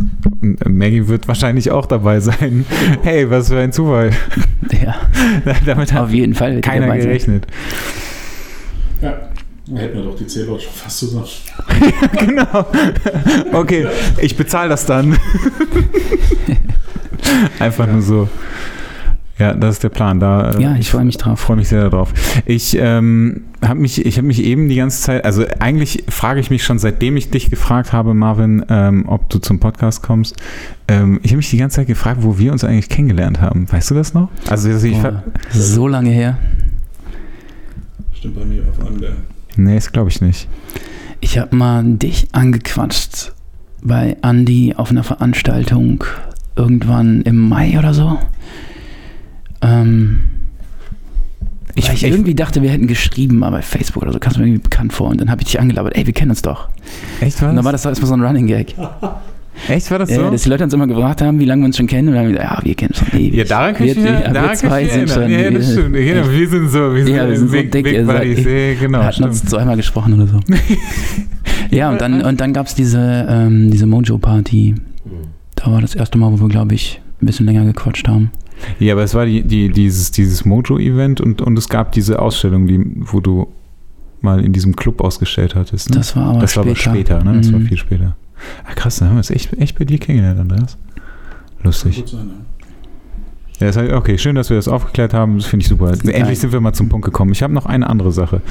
Ähm, du hast ja gesagt, also du hast Bob Sala erschaffen für dich, um Dinge zu tun, die du sonst vielleicht nicht machen würdest. Korrigiere mich, wenn ich das jetzt ja, falsch ja, sage. Ja. Ähm, um ähm, mehr Selbstbewusstsein zu haben, also dich so ein bisschen dahinter zu verstecken und um das Dinge war zu auf machen, jeden die Fall du ein Punkt am Anfang. ähm, jetzt ist es ja aber so, dass wenn du shootest, hast du ja dann gesagt, dass du nicht mehr Bob bist, sondern Marvin. Mm, Wird es irgendwann so sein, dass Bob verschwinden wird? mm, nee, dazu mag ich ihn zu sehr. also, ähm, dazu hat mir das alles zu viel Glück gebracht. Und bei mir ist halt so, Bob Sala, Hunter S. Thompson ist für mich halt ein, ein übelst krasser Einfluss. Nicht so sehr durch die Bücher, die er dann am Ende veröffentlicht hat, sondern es gibt von ihm so ein Band, The Proud Highway. Das sind seine gesammelten Briefe. Und das ist quasi meine Bibel. Ähm, Gibt es auch in der Übersetzung auf Deutsch, aber das ist nur eine Auswahl, ist nicht so groß, aber wenn man sich dafür interessiert, ist im T Edition Tiamat, glaube ich, ähm, erschienen. Und äh, die Odyssee eines Outlaw-Journalisten oder so. Ähm, aber das ist halt nur so eine Auswahl, die sehr populär getroffen wird. Diese, dieser Month The Proud Highway, das sind echt super viele Briefe aus seiner Jugend, auch gerade aus der Zeit, wo er ähm, dann wirklich selber auf Puerto Rico war und dafür Bowling Center Briefe an wen? äh, Hauptsache, du bestellst das jetzt, ne, Andreas? Was hast du denn eigentlich? Ja, Andreas hat hier gerade direkt Amazon auf. Ja, ja, aber ich wollte parallel schon mal äh, fragen, an wen hat er diese Briefe geschrieben? Ähm, an alle möglichen, also an den Präsidenten der Vereinigten Staaten, genauso wie an irgendwelche ähm, Verleger, Freunde von ihm. Also es ist so ein riesiger, bunter Mix. Und äh, der hat sich da halt einfach dann immer in Momenten, mh, also gerade diese Zeit, wo er noch nicht so seinen Stil gefunden hatte. Also ja, ihn verbindet man immer so mit Gonzo-Journalismus, Fear and Loathing in Las Vegas, diese völlig Ja, überkarikatierte genau, ja. Von, von, von Ja. sich selbst und, und, und diesen Menschen. Aber es gab halt in diesen Briefen gibt es halt diesen Typen, der einfach seine Stimme noch sucht und nicht gefunden hat. Der eine krasse Einstellung hat zum Leben, zu den, zu, aber politisch auch und, und, und zu, den, zu seinen Werten. Aber der noch nicht gefunden hat, wie er das ausdrücken, soll. Und diese Zeit, die er damals hatte und dadurch Südamerika halt wirklich getrampt ist, um zu schreiben für äh, verschiedene Magazine. Und dann diese, da gibt es Briefe, wo er auf so einem auf so, einem, auf so einem Kutter sitzt, irgendwo auf dem Amazonas. Ich weiß nicht, welcher Fluss es jetzt genau war, aber irgendwie nachts an der einzigen Laterne um ihn rum, diese ganzen Fischer, die ihn angucken wie ein Auto, weil er der mit seiner Schreibmaschine gerade sitzt und einen Brief da rein tackert, unter dem Lampenlicht, weil er auch so blöd ist, sich unter diese Lampe zu setzen und da alle Viecher aus dem Urwald auf ihn drüber, über ihn drüber krabbeln. Und der hat sich halt irgendwie diese, er war damals selber auch Fotograf am Anfang noch. Ja. Es geht auch um Fotografie dort. Okay. Also, dann kann ich dir mal einen Text noch schicken. Okay. Äh, wo es, ähm, es geht, äh, The Case äh, for the Chronic Snapshooter oder ähm, of the Chronic Snapshooter. Also er macht äh, halt, ähm, ähm, er- erzähl ich aber, äh, ähm, er hat den ähm, dem, dem Kapitän halt einfach gesagt, okay, pass auf, du nimmst mich jetzt damit nach Chile oder wohin auch immer. Dafür mache ich äh, Werbefotos von deinem Schiff. Oder noch von noch einem Schiff im Hafen, wo wir Okay. dann ankommen. Ja. Und so hat er sich diese Fahrt quasi erkauft und trinkt das äh, Bier mit von den ganzen Seeleuten und Ja. sitzt da und auch in ey, unterster Holzklasse, um diesen Artikel über irgendeinen Typen in Chile wieder zu schreiben. Und immer in diesen Phasen, wo ich da diesen, diesen Weg noch nicht so gefunden hatte für mich, ich muss einfach einen von diesen Briefen auf dieser Zeit lesen Mhm. und weiß ganz genau, alle Sorgen, die ich habe, alle Zweifel, die ich habe, Der Dude war da 22 und hatte Mhm. kein Geld mehr, quasi Minusgeld, weil er den Seeleuten noch für ihr Bier was geschuldet hat. Ja. Und ist einfach in ein anderes Land in Südamerika, was er noch nie gesehen hat, aufgebrochen und äh, schreibt auf dem Schiff dann einfach einen Brief an irgendeinen Verleger von irgendeiner Zeitschrift und sagt, so, passen Sie auf, ich bin äh, in einer Woche in Santiago de Chile und äh, werde dann über den und den schreiben. Ähm, das wird eine Reportage von vier Teilen, die man getrennt in ihrem Magazin in zwei Wochen Abstand ähm, äh, veröffentlichen kann und dafür ähm, sind, denke ich, 800 Dollar okay. Ähm, die ersten 400 überweisen Sie bitte bis zum äh, bis zum äh, Geil. 7.3. Äh, ähm, äh, ähm, weisen Sie bitte an, damit ich das da beim Telegrafenamt äh, dann abholen kann, weil sonst kann ich hier äh, nicht gut recherchieren und nicht ordentlich leben und ich brauche auch ein bisschen Alkohol, sonst kommt man hier nicht durch. So, so sind diese Briefe halt gewesen. Grandios. Völlig fiktiv, nicht banal überzeugt von sich und äh, halt einfach mit diesem Mut, das einfach zu tun, ständig. Und Ja. das war halt auch die Anfangsphase bei mir mit dieser Bob Sala-Geschichte. Ich bin nach Berlin, hab mir ähm, fünf Shootings gelegt und hatte aber nicht genug Geld, um mir da ein Zimmer zu nehmen oder sonst irgendwas. Mhm. Und habe dann halt die Shootings dort outdoor gemacht und habe in meinem Auto gepennt. Ja. Im Winter Mhm. Und habe mir da die Nüsse weggefroren und äh, ähm, habe im Schwimmbad geduscht morgens und bin dann wieder zum Shooting. Also für mich ging es dann halt auch eine Phase, ich wollte dann auch einfach diese Rock'n'Roll-Phase für mich einfach dann auch aussehen. Mit einfach gesagt, ich mache das jetzt einfach nicht. Ich fahre jetzt los und ich hatte immer in meinem Kofferraum einen Schlafsack und eine Isomatte äh, und immer, wenn ich äh, bei meinem Job, den ich damals hatte, dann Feierabend gemacht hat, war dann die Option, fahre ich jetzt noch irgendwo hin und penne im Auto. Und das habe ich relativ häufig gemacht und habe auch viele Landschaftsfotos damals gemacht Mhm. und ähm, bin dann viel unterwegs gewesen und habe einfach dann zwei, drei Jahre mein ganzes Leben da reingesteckt. Und zu dem Brief von Hunter über die Fotografie, Ja. ähm, den habe ich auf meinem Blog mal irgendwann veröffentlicht. Ähm, da macht er sich halt, er hat halt selber irgendwie eine Yashica und ein Objektiv mit einer 3,5er Blende. Ja. Und er sagt so, ja, ähm, er macht halt so einen, so einen Vorschlag für ein Fotomagazin über einen Artikel über den, äh, ähm, den Schnappschussfotografen und dass man den nicht unterschätzen darf. Und äh, schreibt er so, er hat so das Gefühl, wenn er jetzt in New York ähm, in so einen Fotoladen geht und mit seiner Yashica da, mit seiner 3.5, da wird man gleich hier wie, äh, ähm, wie unteres Volk behandelt. Und die Leute, die sich eine Leica kaufen oder, oder irgendwas, die sollen erstmal mit einer Yashica bei 3,5 Indoor abends äh, ein Schwarz-Weiß-Foto ähm, dann machen. Ja. Erst wenn du die 3,5 von der Yashica wirklich bis am Rande äh, ihrer Möglichkeiten hast, dann, dann kannst du, äh, dann kannst du darüber nachdenken, Dann bist du abzugraden. qualifiziert, Aber ja, wenn genau. du mit der Yashica mit dem 3,5er Objektiv, also man hat wirklich so einen Artikel, äh, ähm, und ja, ich habe, äh, ich lege Ihnen mal zehn Bilder bei, die ich gemacht habe mit dem Objektiv und äh, sagen Sie mir mal, äh, ob das jetzt irgendwie qualitativ ein Unterschied ist oder nicht. Und ähm, ja, Fotografie am Anfang halt auch eine Leidenschaft für ihn, die dann halt auch ab und zu da mal vorkommt. Es gibt auch ein Fotoband von ihm aus dem Archiv mit den Sachen von damals, Okay. ziemlich cool. Ja, ähm, wo waren wir gestartet? Ich bin schon wieder völlig off the rails gerade, ne? Ja, ich, ich wollte eigentlich nur wissen, ob, äh, ob Bob, Bob Sala Nee, irgendwann ah, ja, genau. ersetzt wird. Bob Sala wird von Marvin. daher nicht ersetzt, weil Bob Sala für mich immer noch gerade einfach. Er hat damals eine Frau gehabt, Sandy Conklin, die auch die Vorlage für die weibliche Figur in The Rum Diary ist. Und diese Zeit damals von den beiden in Puerto Rico, wo er sie kennengelernt hat, wo die zusammengekommen sind, ähm, die haben auch geheiratet, haben einen Sohn bekommen. Ähm, er hat sich versucht durchzuschlagen als Schriftsteller. Dies, die, diese ganze Geschichte hat so eine Romantik für mich irgendwie, dass ich irgendwie schön finde, dass alles, was ich gerade tue, immer noch eine kleine Hommage an die beiden ist. Ja. Unglaublich inspirierend. Danke. Bitte, bitte. Ich finde auch, das war ein ganz schönes Schlusswort. Ne? Ja. Muss ich jetzt sagen, vielen Dank, Herr Sala. Ne? Das hört sich voll komisch an. vielen Dank, Marvin, dass du da warst. Vielen Dank, dass ich hier sein durfte. Ich habe mich gefreut. Ich höre euch tatsächlich relativ regelmäßig. Das ist doch gut. Wenn wir denn mal regelmäßig was rausbringen würden.